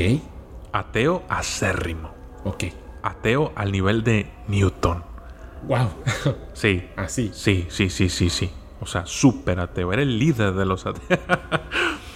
Y luego me pasó algo. ¿Pero además eras escéptico o solamente eras no, No, escéptico, ateo, acérrimo, casi, casi terraplanista.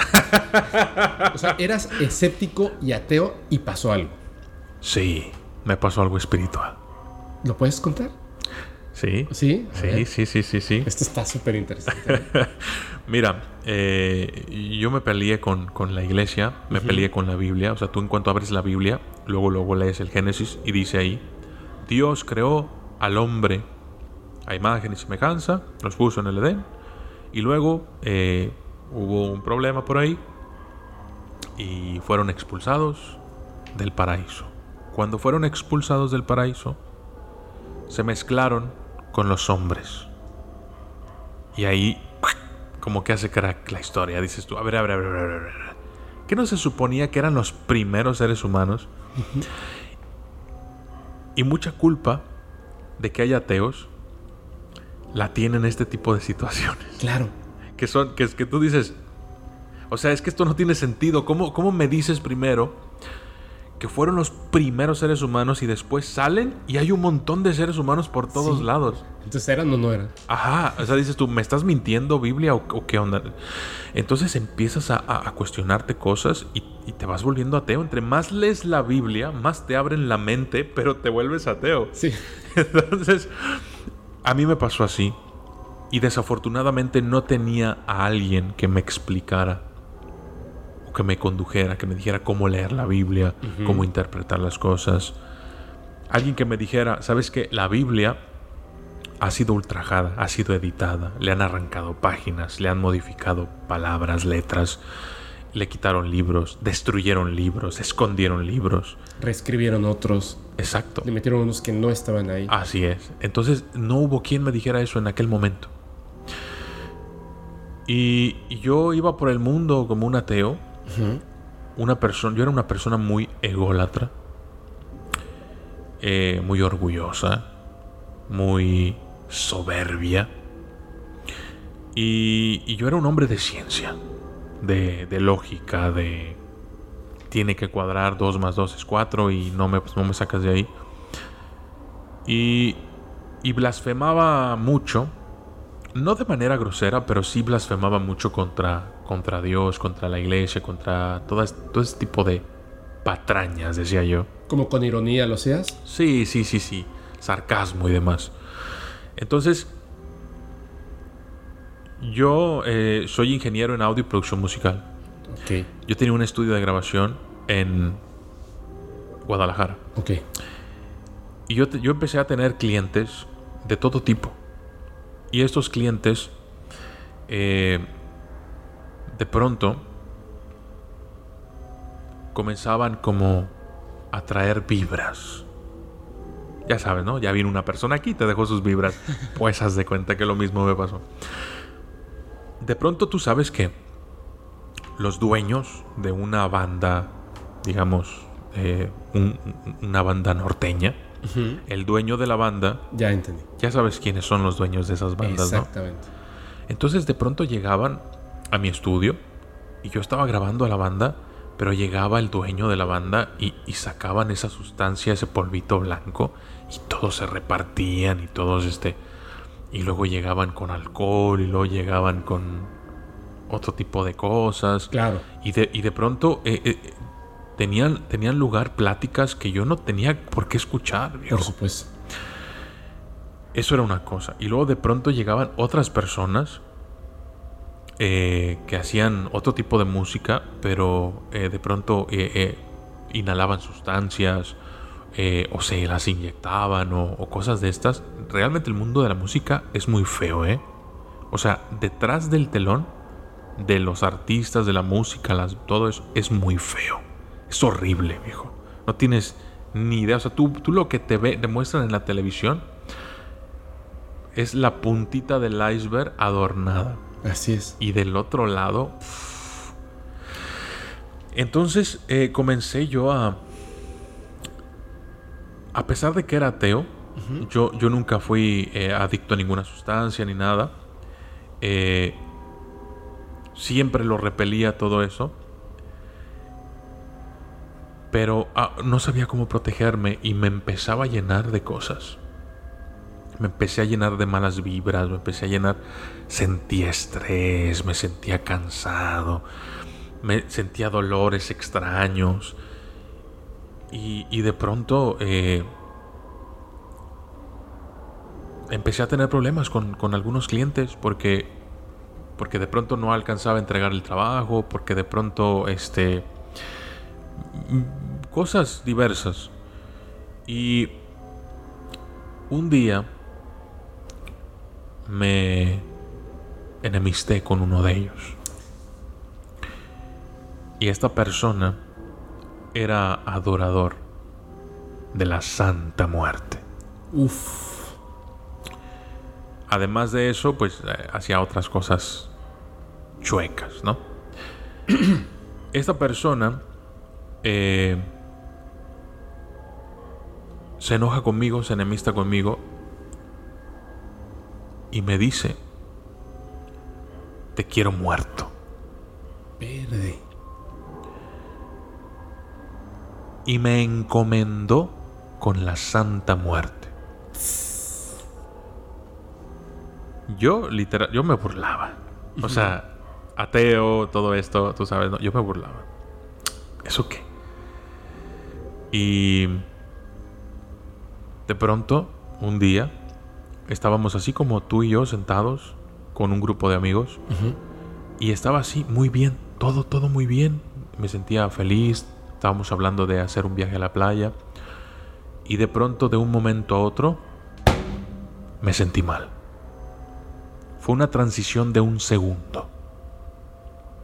Pasé de estar tranquilo y feliz a estar al borde de la muerte.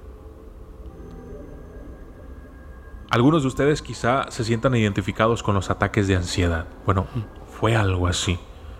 Pero yo me levanto, me siento extraño y, digo, voy al baño, voy al baño, llego al baño, me empiezo a ver al espejo y, y me veo pálido, me veo mal, me veo cansado, me veo, empiezo a sudar frío, empiezo con una serie de síntomas extraños de todo, como si tuviera mil enfermedades al mismo tiempo. Entonces yo dije, cálmate, cálmate, psicológico, es psicológico. Es psicológico lo que te está pasando, es por lo que te dijo esta persona de que es cálmate, cálmate, cálmate, cálmate, cálmate. Y no me calmaba. Y el corazón empezaba pum, pum, pum, pum, pum, pum, pum. Y yo dije, no, me va a dar un paro cardíaco. Salgo del baño y les digo, amigos, llamen a una ambulancia. Me está dando un paro cardíaco. Yo creía que me estaba dando un paro cardíaco. Por eso dijiste, ese cambio que hubo tan radical. Sí, sí, es porque voy a sufrir un paro cardíaco en este momento. Estaba súper asustado, súper asustado. Algo entró en mí, hizo, movió todo eso. Y yo no sabía qué era. Yo, yo intentaba oye, eh, eh, no sé qué tengo, eh, comí algo mal, algo, algo he echado a perder. Digo, pero es que no, los síntomas, o sea, a lo mejor vomito, a lo mejor si, si, tuviera un dolor de estómago, pero no, viejo. No veía con un ojo, este, el corazón me palpitaba, el, el estómago se movía solo. Este, tenía ganas de orinar, pero no tenía orina en mi, en mi vejiga. Eh, no, no, no, no. O sea, era una... No, no, no, no. Horrible. Paro en urgencias. Así de plano. Llegué a urgencias y, y, ya había, tú sabes, llegas a urgencias y hay una fila de gente esperando su turno. No, no, no. Yo me salté todos y llegué con la de la entrada y le dije, me está dando un paro cardíaco. Me siento terrible. Y me dice, no, joven, esperes. Ya ves cómo son. Sí. Mire, le voy a tomar la presión. Si la trae alta, lo vamos a pasar. Si no, se tiene que formar. Hijo. Me ponen esa para medirme la presión. No me acuerdo la cifra. Pero los ojos de la de la de la, fue así de que y me dijo, "Pásate, pásate rápido." Así me dijo. Me pasaron rápidamente. Y estaba yo ahí eh, eh, muriéndome, te juro, muriéndome. O sea, no desde todo lo que tenía yo, no había algo peor. O sea, algo peor sería ya la muerte. O sea, estaba al, borde yo. Y yo me acuerdo que yo decía, prefiero que me mochen una mano a sentir esto que estoy sintiendo. Así. Qué fuerte. Entonces llega el doctor y yo así como con todos los nervios y sudando y todo. Y me dice, ¿qué pasó? A ver, cuéntame. Entonces le digo, estaba en un restaurante con mis amigos, este, todavía ni nos servían, no he tomado cerveza, no nada. Y me dice el doctor, no te preocupes, estamos en confianza, no va a pasar nada. Ya dime, ¿qué fue lo que te metiste? Tienes idea de cómo me sentí cuando me dijo, dime qué fue lo que te metiste. O sea, yo llevaba más de 20 años de mi vida intentando eh, eh, mantenerme eh, sobrio. o sea, sin, sin, sin, ingerir sustancias ni nada. siempre, sí, no, siempre fui y he sido hasta ahora. Y me sentí, o sea, me sentí ofendido, pero al mismo tiempo dije, no, no, no, no, no, no, espérate, espérate, espérate, no, no, no, no estoy para pelearme con el doctor. y le, es una michelada, ¿no? Ándale. Entonces le, le, dije, no, no me metí nada, no he tomado alcohol, no he tomado ni Coca-Cola, ni nada de... No, no he tomado nada, o sea, no me he metido nada, se lo juro. Eh, ahorita estoy hablando así, pero en ese momento estaba, no, doctor, no me he metido. pero y el doctor me dijo, bueno, te vamos a poner este, algo para que te calmes. Me ponen una inyección. No sé de qué. Yo vi como agua. O sea, era, era un líquido transparente. Y me la ponen y no pasa nada. A la media hora vienen, me ponen otra y no me pasa nada. A la media hora vienen, me ponen otra y no me pasa nada. Sigo mal. Para entonces yo, yo ya había tenido una serie de pensamientos que yo decía, no me están ayudando aquí. Y yo, yo intentaba concentrarme para buscar la razón de, de todo aquello que sentía y no podía pensar bien. Y dije, ¿sabes qué? Ya me voy a mi casa. En cualquier momento me voy a morir. Me voy a mi casa a morirme en mi casa. O sea, ya estabas aceptando la muerte. Yo acepté ya que me iba a morir en cualquier momento y dije, bueno, de morirme aquí en el hospital, mejor voy a mi casa y me muero en mi casa. Me fui a mi casa porque yo vivía solo aparte. Me, mentí, me dijo el doctor, ¿cómo te sientes? No, ya me siento bien. Pero no, o sea, yo estaba mal, malísimo me voy a mi casa, o sea, mis amigos me llevan a mi casa y les digo, no, ya estoy bien, ya estoy bien. Y dije, no, yo ahorita me muero justo aquí en mi casa. pues resulta que me fui al cuarto y dije, aquí me voy a morir. Y me, tumbo en la cama y, yo esperando el momento en el que, en, el, no sé, como yo esperaba sentir como una especie como de calambre en el corazón, como un dolor en el pecho, algo que, y decir yo ya me voy a morir y estaba esperando así ese sentimiento inminente de muerte, muerte, muerte, muerte, muerte. Había así como que yo escuchaba una voz en, por dentro, una especie así de, de, sentimiento de muerte, muerte, muerte, muerte. Pues era la Santa Muerte. Y toda la noche estuve con los ojos abiertos y no me morí. Amanecí y seguía sintiéndome muerte, muerte, muerte, muerte, muerte. Mal, mal, mal, mal, mal.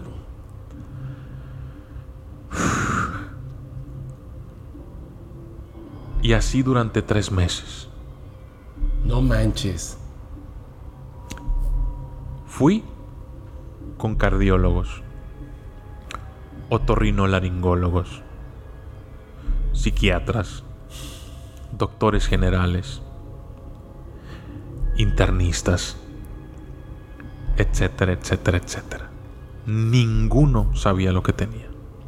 La ciencia en la que yo tanto creía, no pudo hacer nada. Y un día comencé, comencé a tener pensamientos suicidas. Wow. Comenzaba a imaginarme cuál sería la manera más rápida, efectiva y menos dolorosa de morir.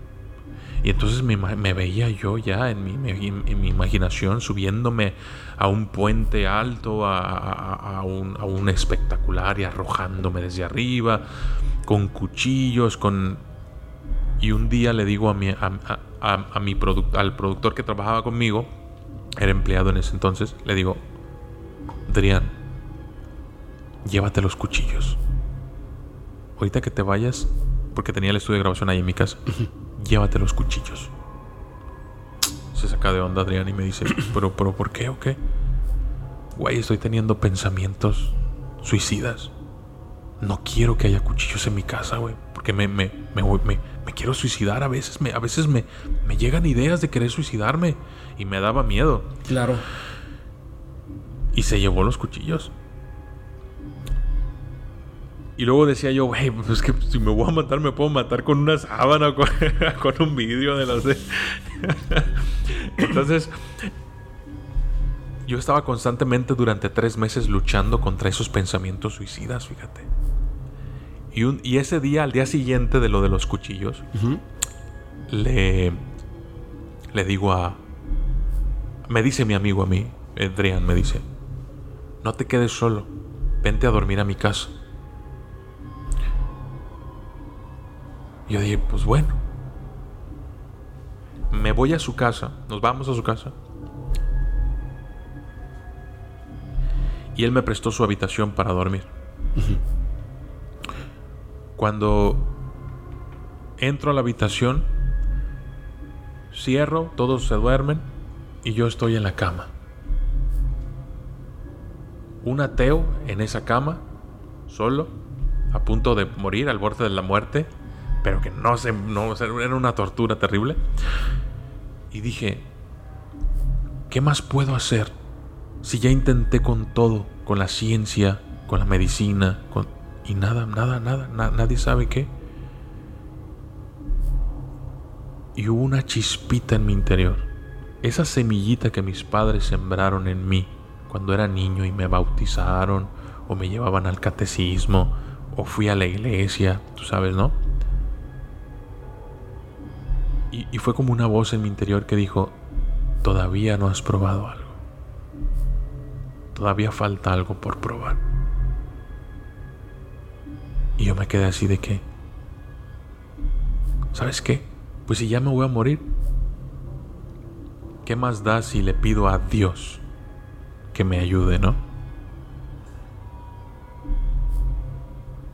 Y entonces me quito de encima toda la soberbia todo el orgullo, todo el egocentrismo, todo el narcisismo, todas esas cosas, me las quito.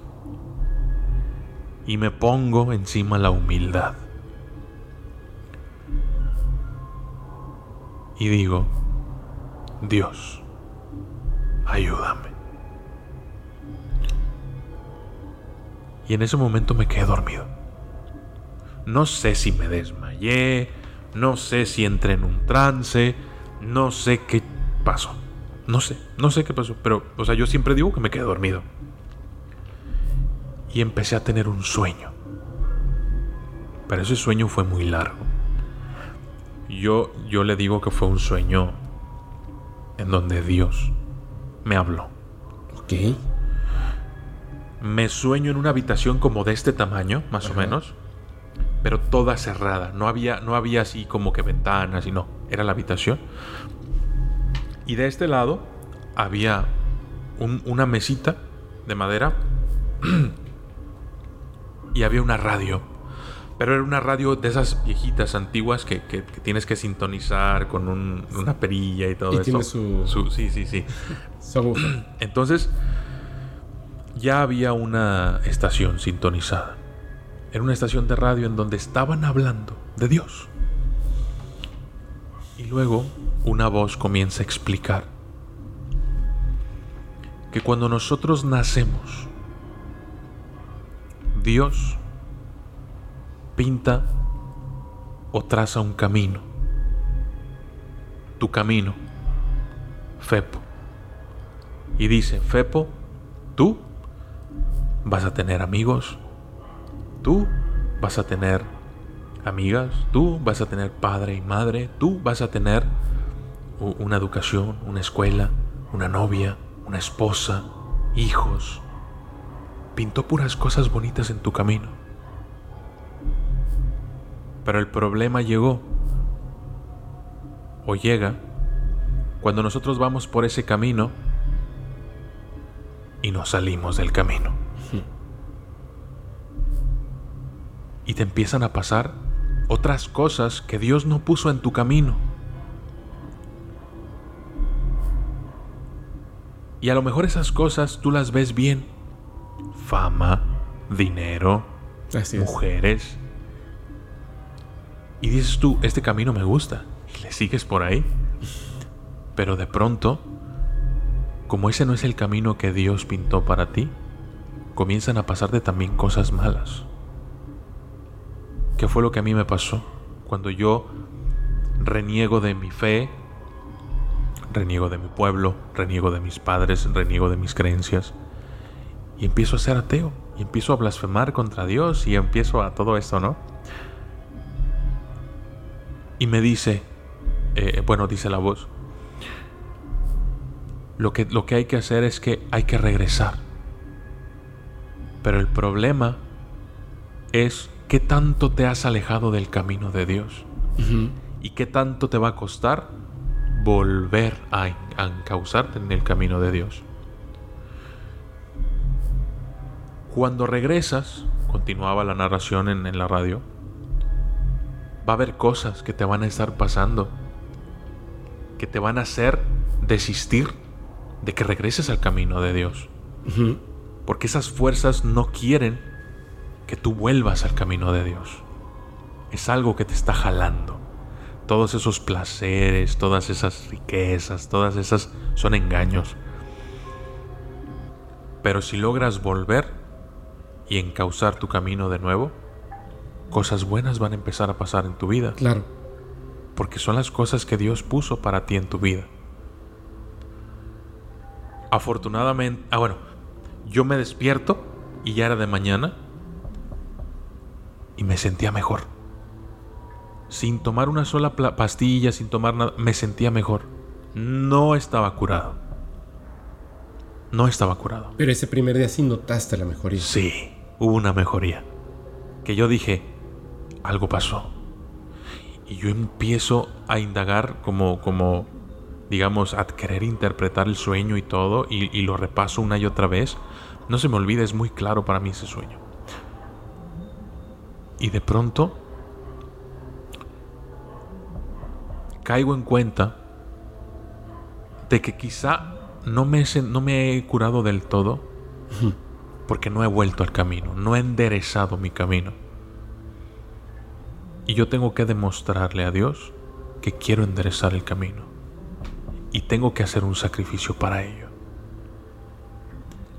Ese sacrificio implicó muchas cosas que por respeto a estas a ciertas personas pues no te puedo contar, pero digamos que tuve que pedir perdón, tuve que eh, quitarme, te digo, el orgullo, la soberbia y todo esto y, rectificar algunas cosas que había hecho mal y comencé, comencé, comencé, comencé, comencé hasta que sentí que ya había vuelto. Actualmente ya no tengo ese problema, pero no hubo, no fue, no fue la medicina, no fue la ciencia, no fue eso lo que me curó. Fue algo espiritual. Y cuando estaba volviendo al camino, sucedió algo muy curioso. Yo seguía siendo como atacado por esta entidad. O sea, tú, no, tú notabas que... Sí, sí, sí, sí, sí, sí. Que estaba todavía Sí, yo la sentía, yo la sentía. Muerte, por eso que, ¿por qué pues digo muerte, muerte, sí, muerte? sabías efectivamente que era eso. Y entonces un día le digo a Dios, fíjate, eh, estaba yo leyendo la Biblia y dice, pide y se te dará. Así es. Y entonces yo digo, Dios, tú dices que pida y se me va a dar. Por favor, quita a mis enemigos de mi camino. Quítalos. Quita todo esto que siento. Quita a ese enemigo. Por favor, quítalo. Al día siguiente, despierto, bajo, ya estaba con mi esposa y todo. Checo el celular y un, un, un cliente, ex cliente que se volvió amigo, me manda un mensaje y me dice, wey, ¿ya sabes lo que le pasó a esta persona? Y yo, no manches, ¿qué pasó o qué? Lo mataron. No manches.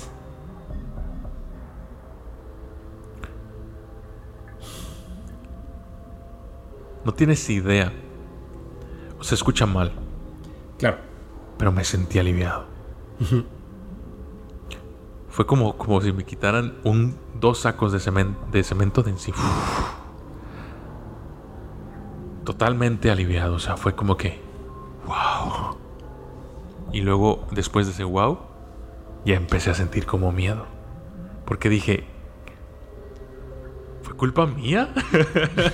o sea, ¿entiendes? Sí, de una forma u otra. O sea, yo, yo, yo dije, ¿qué onda? Pero luego, luego pensé, ¿sabes qué? Esta persona andaba en malos pasos. O sea, tarde o temprano. Exacto. O sea, tarde o temprano. matemática. Sí, sí, sí, sí. Tenía que pasar eso. Ajá, sí, sí, claro. Pero eh, no, no, no me, no me, digamos, no me traumó esa situación. Pues precisamente por eso, ¿no? O sea, esa, esa ecuación matemática la resolví inmediatamente y dije, no, tenía que pasar tarde o temprano. Fin de la historia. Qué fuerte, oye. Pero eso me hizo ser consciente del poder que tenemos. Así es. Al estar del lado de estas fuerzas, o sea, de Dios. Y desde entonces yo le digo a Dios, Dios es mi autoridad y mi fortaleza. Ese es mi dicho ese. Es uno de mis dichos. Y entonces eh, comencé a poner a prueba eh, eh, ese, poder, esa fe en mí. Comencé a ponerme a prueba a mí mismo y yo decir, a ver, si estoy elevado espiritualmente hablando, ¿qué es lo que, lo que puedo lograr con esto, no? Claro. Viejo, yo tenía el estudio de grabación y era muy famoso en, Guadalajara mi estudio de grabación. Mucho, muchos clientes teníamos. Trabajaba hasta las 2, 3 de la mañana con clientes. O sea, éramos, era muy solicitado. Y me iba bien. Pero desde que le pido riqueza a Dios, y no riqueza de dinero, o sea, riqueza de otras formas. No tienes idea de lo inmensamente dichoso y rico que soy. Y no te estoy hablando solo de dinero. Claro. No soy, no soy Bill Gates, no soy, pero, pero, pero puedo, puedo. Mis hijos tienen una buena Navidad, digámoslo así. Y, y tengo salud, y tengo una casa, y tengo amigos y tengo entrevistas. Viejo, desde que pasó todo eso, ya se me pegó el acento yuca, ¿viste? Un poquito así. Eh, te juro que totalmente diferente. O sea, yo cada mañana me levanto y todos los días le digo a Dios, yo trabajo para Dios, yo soy instrumento de Dios. Y yo le pedí a Dios, déjame trabajar para ti a mi manera. Y por eso trabajo de esta manera. Y a veces en mis, en mis videos digo, trabajo desde las sombras para servir a la luz. Sí. Y esa es básicamente la historia de cómo era ateo y pasé a ser creyente. Está súper interesante. A mí me, mm, Muchas de las cosas que, que comentas en tu historia de hecho, el cómo pasaste, obviamente, de ateo a creyente, porque además tuviste, digamos, en realidad dos etapas, ¿no? O sea, porque antes de ser ateo, pasaste, de, digamos, de creyente, ¿cómo llegaste a ser ateo y qué te llevó a este tipo de cosas? El este, y nada más quería hacer, porque creo que va muy acorde a lo que acabas de contar y quiero hacer una anotación, porque suena muy raro de repente que me preguntas si te dije que hubo un momento en el que estuve no en el culto, sino en la filosofía satánica. No es porque yo decidiera o dijera que iba a hacer estas cosas. Justo lo que acabas de decir acerca de, que le dijiste obviamente directamente a Dios, ayúdame, y te ayudó, porque como lo dice, o sea, pide y se te concederá. Yo siempre hablo de eso, pero a través de eh, lo que yo entiendo como un Dios, que sería el universo. Que por ahí alguien puso en un comentario y me pareció que es una, una forma correcta de, de nombrar a Dios algunos le dicen el arquitecto, otros le dicen, eh, bueno, le, ponen muchos nombres, pero hubo uno que me gustó mucho, que decían Dios es el perpetuador. Entonces, yo en algún momento, a grandes rasgos, yo estudié cinematografía. A los 21 años eh, hice una película comercialmente hablando y estuve a nada, me ganó un chileno eh, él fue el que entró en el, en el libro de Record Guinness como la persona más joven en hacer una película en Latinoamérica, comercialmente hablando. O sea, hay muchas películas, Sí, ¿no? sí, pero sí, estás claro. hablando de una película con un presupuesto interesante, ¿no? Y yo ya estaba en contacto para, para ser yo eh, la persona que estuviera en el libro de Record Guinness y ganó este chileno. Que de hecho creo que su película es muchísimo más interesante que lo que yo hice y más divertida. Pero el asunto estaba que en ese momento, imagínate, 21 años, me adelanté muchísimo para la carrera. De repente accedí a una forma de vida, lo que acabas de decir, tras bambalinas la vida es muy distinta, ¿no? Accedí a una forma de vida que yo sí honestamente caí en muchas cosas. O sea, sí este... Si había fiesta el martes en la noche y duraba hasta el domingo, yo iba a la fiesta, ¿sabes? Porque siempre había sido una persona demasiado em, introvertida. Mi primer novia la tuve casi a los 18 años. Y digo, no, es que esté mala edad ni nada, pero sí era, era muy tímido. Entonces, justamente cuando de repente descubro esa forma de vida, me cambió. O sea, la verdad es que me, me abrió para muchas cosas y para bien, pero pues obviamente estando tan joven y sin una guía al respecto, pues me fui a muchas cosas para mal. Entonces, tiempo después empecé a tener amistades que no debía haber detenido, o sea, la verdad. Entre, eh, pues yo sí, sí estuve un, un tiempo muy pequeño consumiendo algunas cosas. Y entonces un día salgo del antro, creo que salí a fumar o algo así, y estaba la luna impresionante. Siempre me ha gustado muchísimo la luna, me llama mucho la atención. Y la vi y decidí que ese iba a ser el último día en que estuviera haciendo ese tipo de cosas. O sea, nunca más iba a ser por una diversión o un placer inmediato, sino todo iba a ser porque tuviera un porqué y un conocimiento de, algo, ¿no? O sea, no estoy diciendo que nunca he probado un hongo, por ejemplo, ¿no? Pero a lo mejor un día lo hago, pero no porque, uy, qué padre, vamos a la fiesta y nos comemos un hongo, para nada. O sea, sería por otra razón y más allá hablando de plantas de poder. Entonces empecé a cambiar mi vida yo, pero no estaba motivado para hacerlo. Lo iba haciendo muy poco a poco. Y un día estaba leyendo un libro, ya lo conté por aquí, pero estaba leyendo un libro y me pareció muy interesante lo que hablaba acerca del demonio. Y yo, ateo, dije, es que no tiene sentido. O sea, ¿cómo va a ser que exista un ser todopoderoso al que le puedas pedir algo inclusive, o sea, incluso algo que sea absurdo y te lo cumpla de manera inmediata? Entonces, después de leer ese libro, llevaba otro librito por ahí y empecé a leer acerca de cómo se puede hacer un pacto, que tiene que ver con muchas cosas, pero tiene que ver más que nada con la forma en la que te comunicas con este ser. Y lo hice. En parte por curiosidad y en parte porque también quería como tener las cosas de manera inmediata. Y lo hice. Pedí una cosa, ni siquiera pedí así como este dinero, o sea, pedí una cosa que yo sabía que no podía ocurrir porque era eh, irreal. Ok. Unas horas después, lo que había pedido ocurrió. O sea, no pasó, no pasaron 24 horas, o sea, unas horas después lo que yo había pedido ocurrió. Y hasta la fecha me sigo preguntando cómo es posible que aquello que pedí que era irreal ocurriera. No voy a entrar a detalles porque es un tema que no me gusta, pero sí concordé desde un principio cuál iba a ser el pago. Y el pago era, o sea, eh, no iba a ser algo eterno, iba a ser algo que tenía una fecha de caducidad, eran unos años en los que yo abiertamente, si me preguntaban, iba a decir que este ser era el que me había entregado estas cosas, que iba a estudiar al respecto de él, quién es, si existe, si no existe, de dónde provenía toda esta creencia satánica, que es totalmente distinto, porque estoy hablando, te estoy diciendo una filosofía y esto no es una filosofía, pero eh, aprendí muchas cosas al respecto. Yo dije, no pasa nada, en ese entonces usaba Twitter y en mis redes sociales había todavía en Facebook, creo que decía religión y le ponías, ¿no? Creo, no sé, pero en Twitter sí yo fui y le puse en mi biografía satanista. ¿Por qué? Así yo lo había prometido. Dije, no pasa nada. O sea, no conozco a tantas personas en el mundo como que alguien llegue y me pregunte cuál es mi religión. Bueno, en esos años parecía que tenía yo un cartel que decía, por favor, pregúntame. Que yo me daba cuenta que era una manera, por lo que yo había eh, otorgado a cambio de lo que pedí, que fue una tontería, por cierto, era como que yo me había puesto como un señuelo. Porque de verdad es que yo iba a algún lugar y hola, te presento a tal persona, bla, bla, bla, bla, y hacía un comentario tan tonto como, ah, oye, está padrísima tu playera, ¿no? De rock. Y tenía ahí un diablo en la parte de atrás. Me decía, sí, sí, sí. ¿Tú crees en el diablo? O sea, así. era, era, era, es que los mandaba, los mandaba él. Y yo, yo me quedaba, porque no debía mentir. O sea, yo podía mentir, por supuesto, pero yo no quería mentir porque quería que el plazo se este, ocurriera y terminara. Durante ese tiempo, cada vez que me preguntaban, respondía, cada vez que, que como que la gente se interesaba inmediatamente, contaba la historia, contaba los libros, contaba dónde había obtenido la información y tal, ¿no? O sea, no me emocionaba el decirlo, pero lo había prometido y lo cumplía.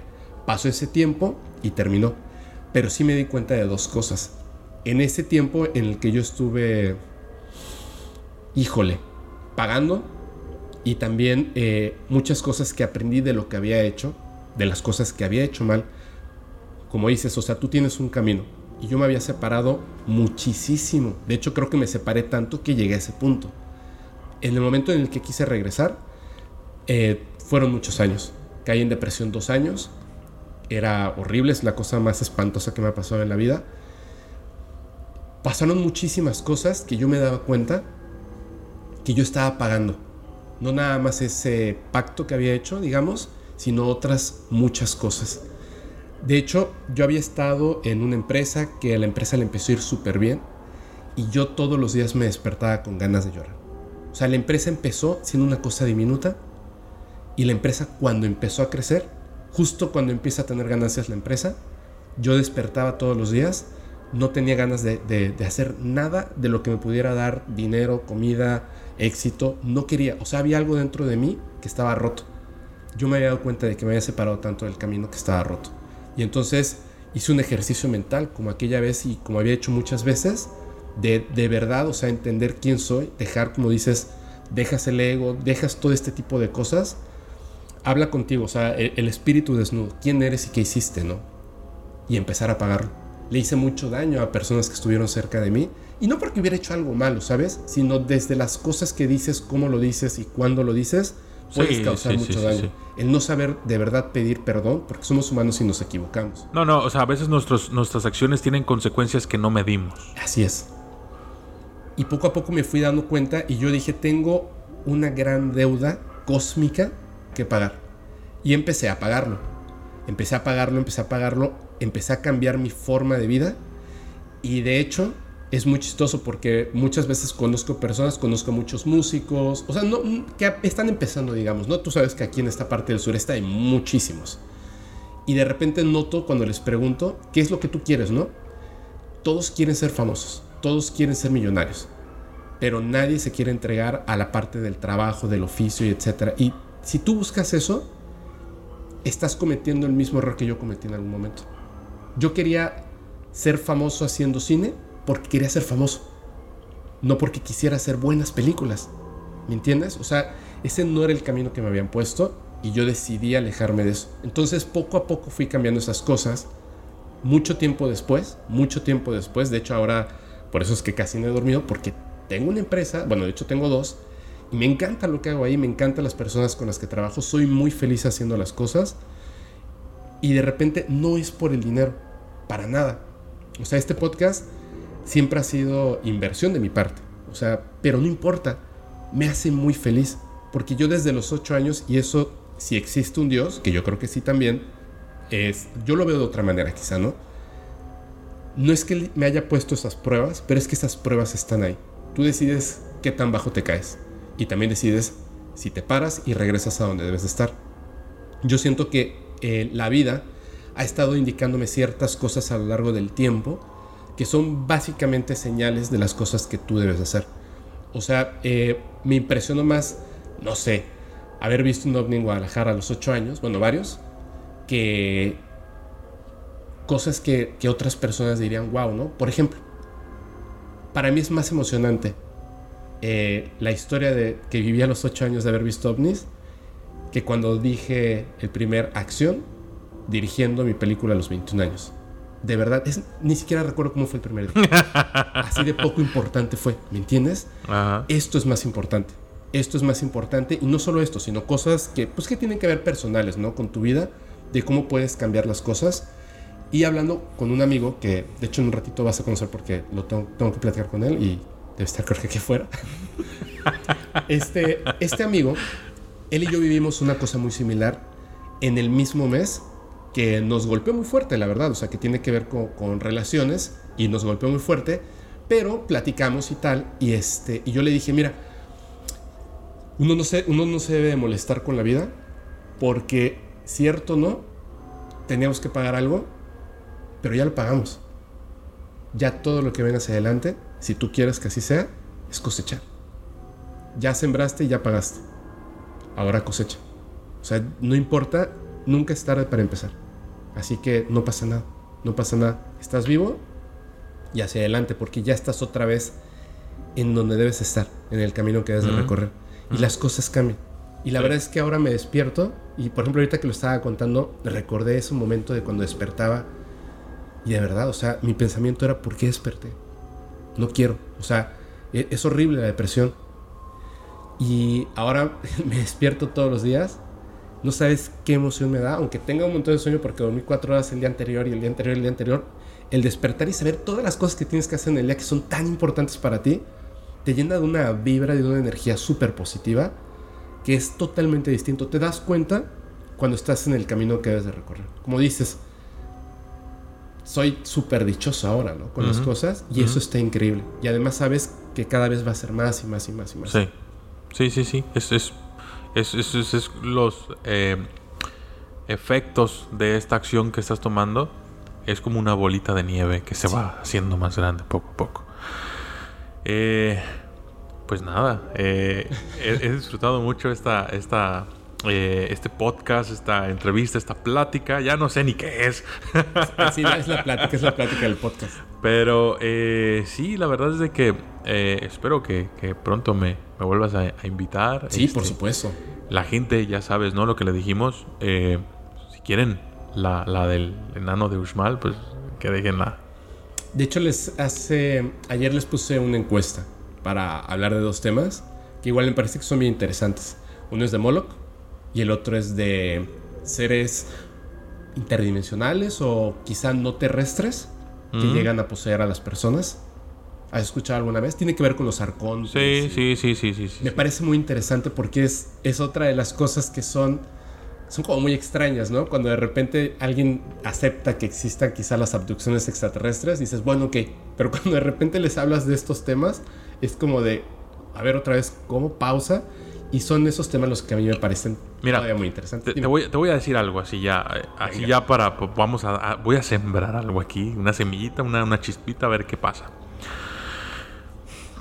Tú sabes por qué, digámoslo así, los pleiadianos, los arturianos, los este, anunnakis, los reptileos, que tú quieras, todos los extraterrestres vienen y nos estudian. Conozco algunas teorías, pero saberlo, no sé. Yo sí sé. ¿Ah, sí? Sí. Estoy seguro. Estoy seguro. ¿Estás seguro? Estoy seguro. Pero a ver. Mira. Los humanos tenemos cierta capacidad. Tenemos una capacidad que, por ejemplo, los demonios o los ángeles o los arcontes o lo que tú quieras no tienen. Un ángel, los ángeles son tienen ya su perfección, son ángeles. Pero los seres humanos nos podemos perfeccionar a nosotros mismos. Porque los seres humanos tenemos algo que los de los extraterrestres no. Los seres humanos tenemos la chispa divina. Los extraterrestres no. Nosotros tuvimos un Jesús. Los extraterrestres no.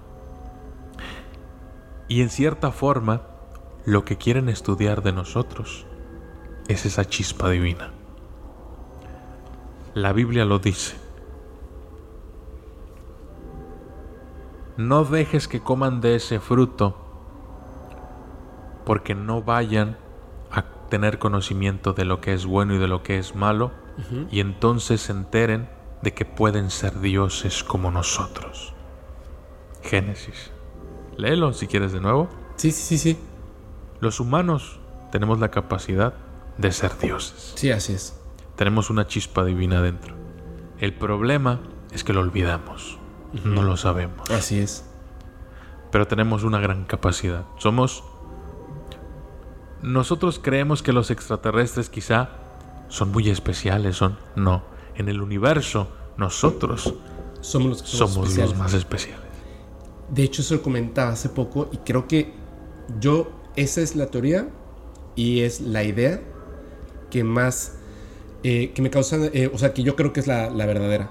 Estaba contando acerca, por ejemplo, de esta supuesta raza de seres grises, que ellos, bueno, una parte, ¿no? De ellos, su mayor interés es porque en algún momento ellos sí fueron como nosotros. Algo hicieron, avanzando tecnológicamente en lo que viene siendo la genética, que perdieron eso que nos hace a nosotros ser especiales. Muchas veces me pregunto, los seres extraterrestres, y por qué nadie se los pregunta, o por qué si no existe ese contacto, ¿cuántas cosas podemos contar hablando de magia, de, de cuestiones que son tan interesantes como casualidades impresionantes, el, lo, que es, lo que significa el alma, porque no es exactamente el espíritu, es otra cosa, ¿no? Esta chispa divina estas cosas que solo nosotros tenemos, lo que reconocemos como amor, emociones que a veces no causan ni siquiera un sentido como una palabra y es difícil de explicar, ellos definitivamente no lo tienen, son casi androides. Que ellos quisieran regresar, estudiarnos para poder obtener, pero el suyo, no el nuestro, o sea, tener el, el propio y, y ser como eras, o sea, menos evolucionados quizás, pero como somos nosotros que ellos definitivamente ya no tienen. Y que tiene que ver con estos seres que poseen a las personas, porque no es exactamente una posesión, pero es una manera de decirlo, que lo que hacen es alimentarse de esta ánima, que es como le dicen algunas personas, porque ellos no la tienen y la desean.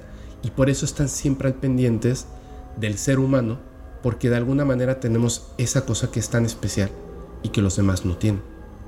Que es lo, bueno, es más o menos lo que acabas de decir, me parece que esa es una de las partes más interesantes. Si quieres, este, estaría buenísimo si, eh, bueno, obviamente dejen los comentarios, por favor. yo encantado, yo encantado de que vengas. Estoy, este, creo que la gente lo va a notar. estaba lado y estaba así con, con mi cara así de impresionado, ¿no? Y este, me, me ha encantado platicar contigo. De verdad te agradezco muchísimo a nombre de toda la comunidad. Y ya saben, si quieren que el documentalista regrese y nos cuente todas estas increíbles historias, empezando por la de... El enano de Usmal. El enano de Usmal, déjenlo en los comentarios. Eh, yo estoy seguro de que toda la comunidad sabe perfectamente quién eres y son iguales de fan que nosotros. Te agradezco de verdad muchísimo. Déjenlo en los comentarios. Vamos a, a compartir por favor este video. Y nuevamente, de verdad, de todo corazón, te agradezco muchísimo que hayas estado aquí con nosotros. Y más que nada porque bueno, estamos celebrando los 100 mil seguidores en YouTube. De verdad, muchísimas gracias. Ahora vas a ser el padrino del podcast. no, gracias a ustedes, de verdad. Eh, yo disfruto mucho cuando, cuando hablamos de estos temas.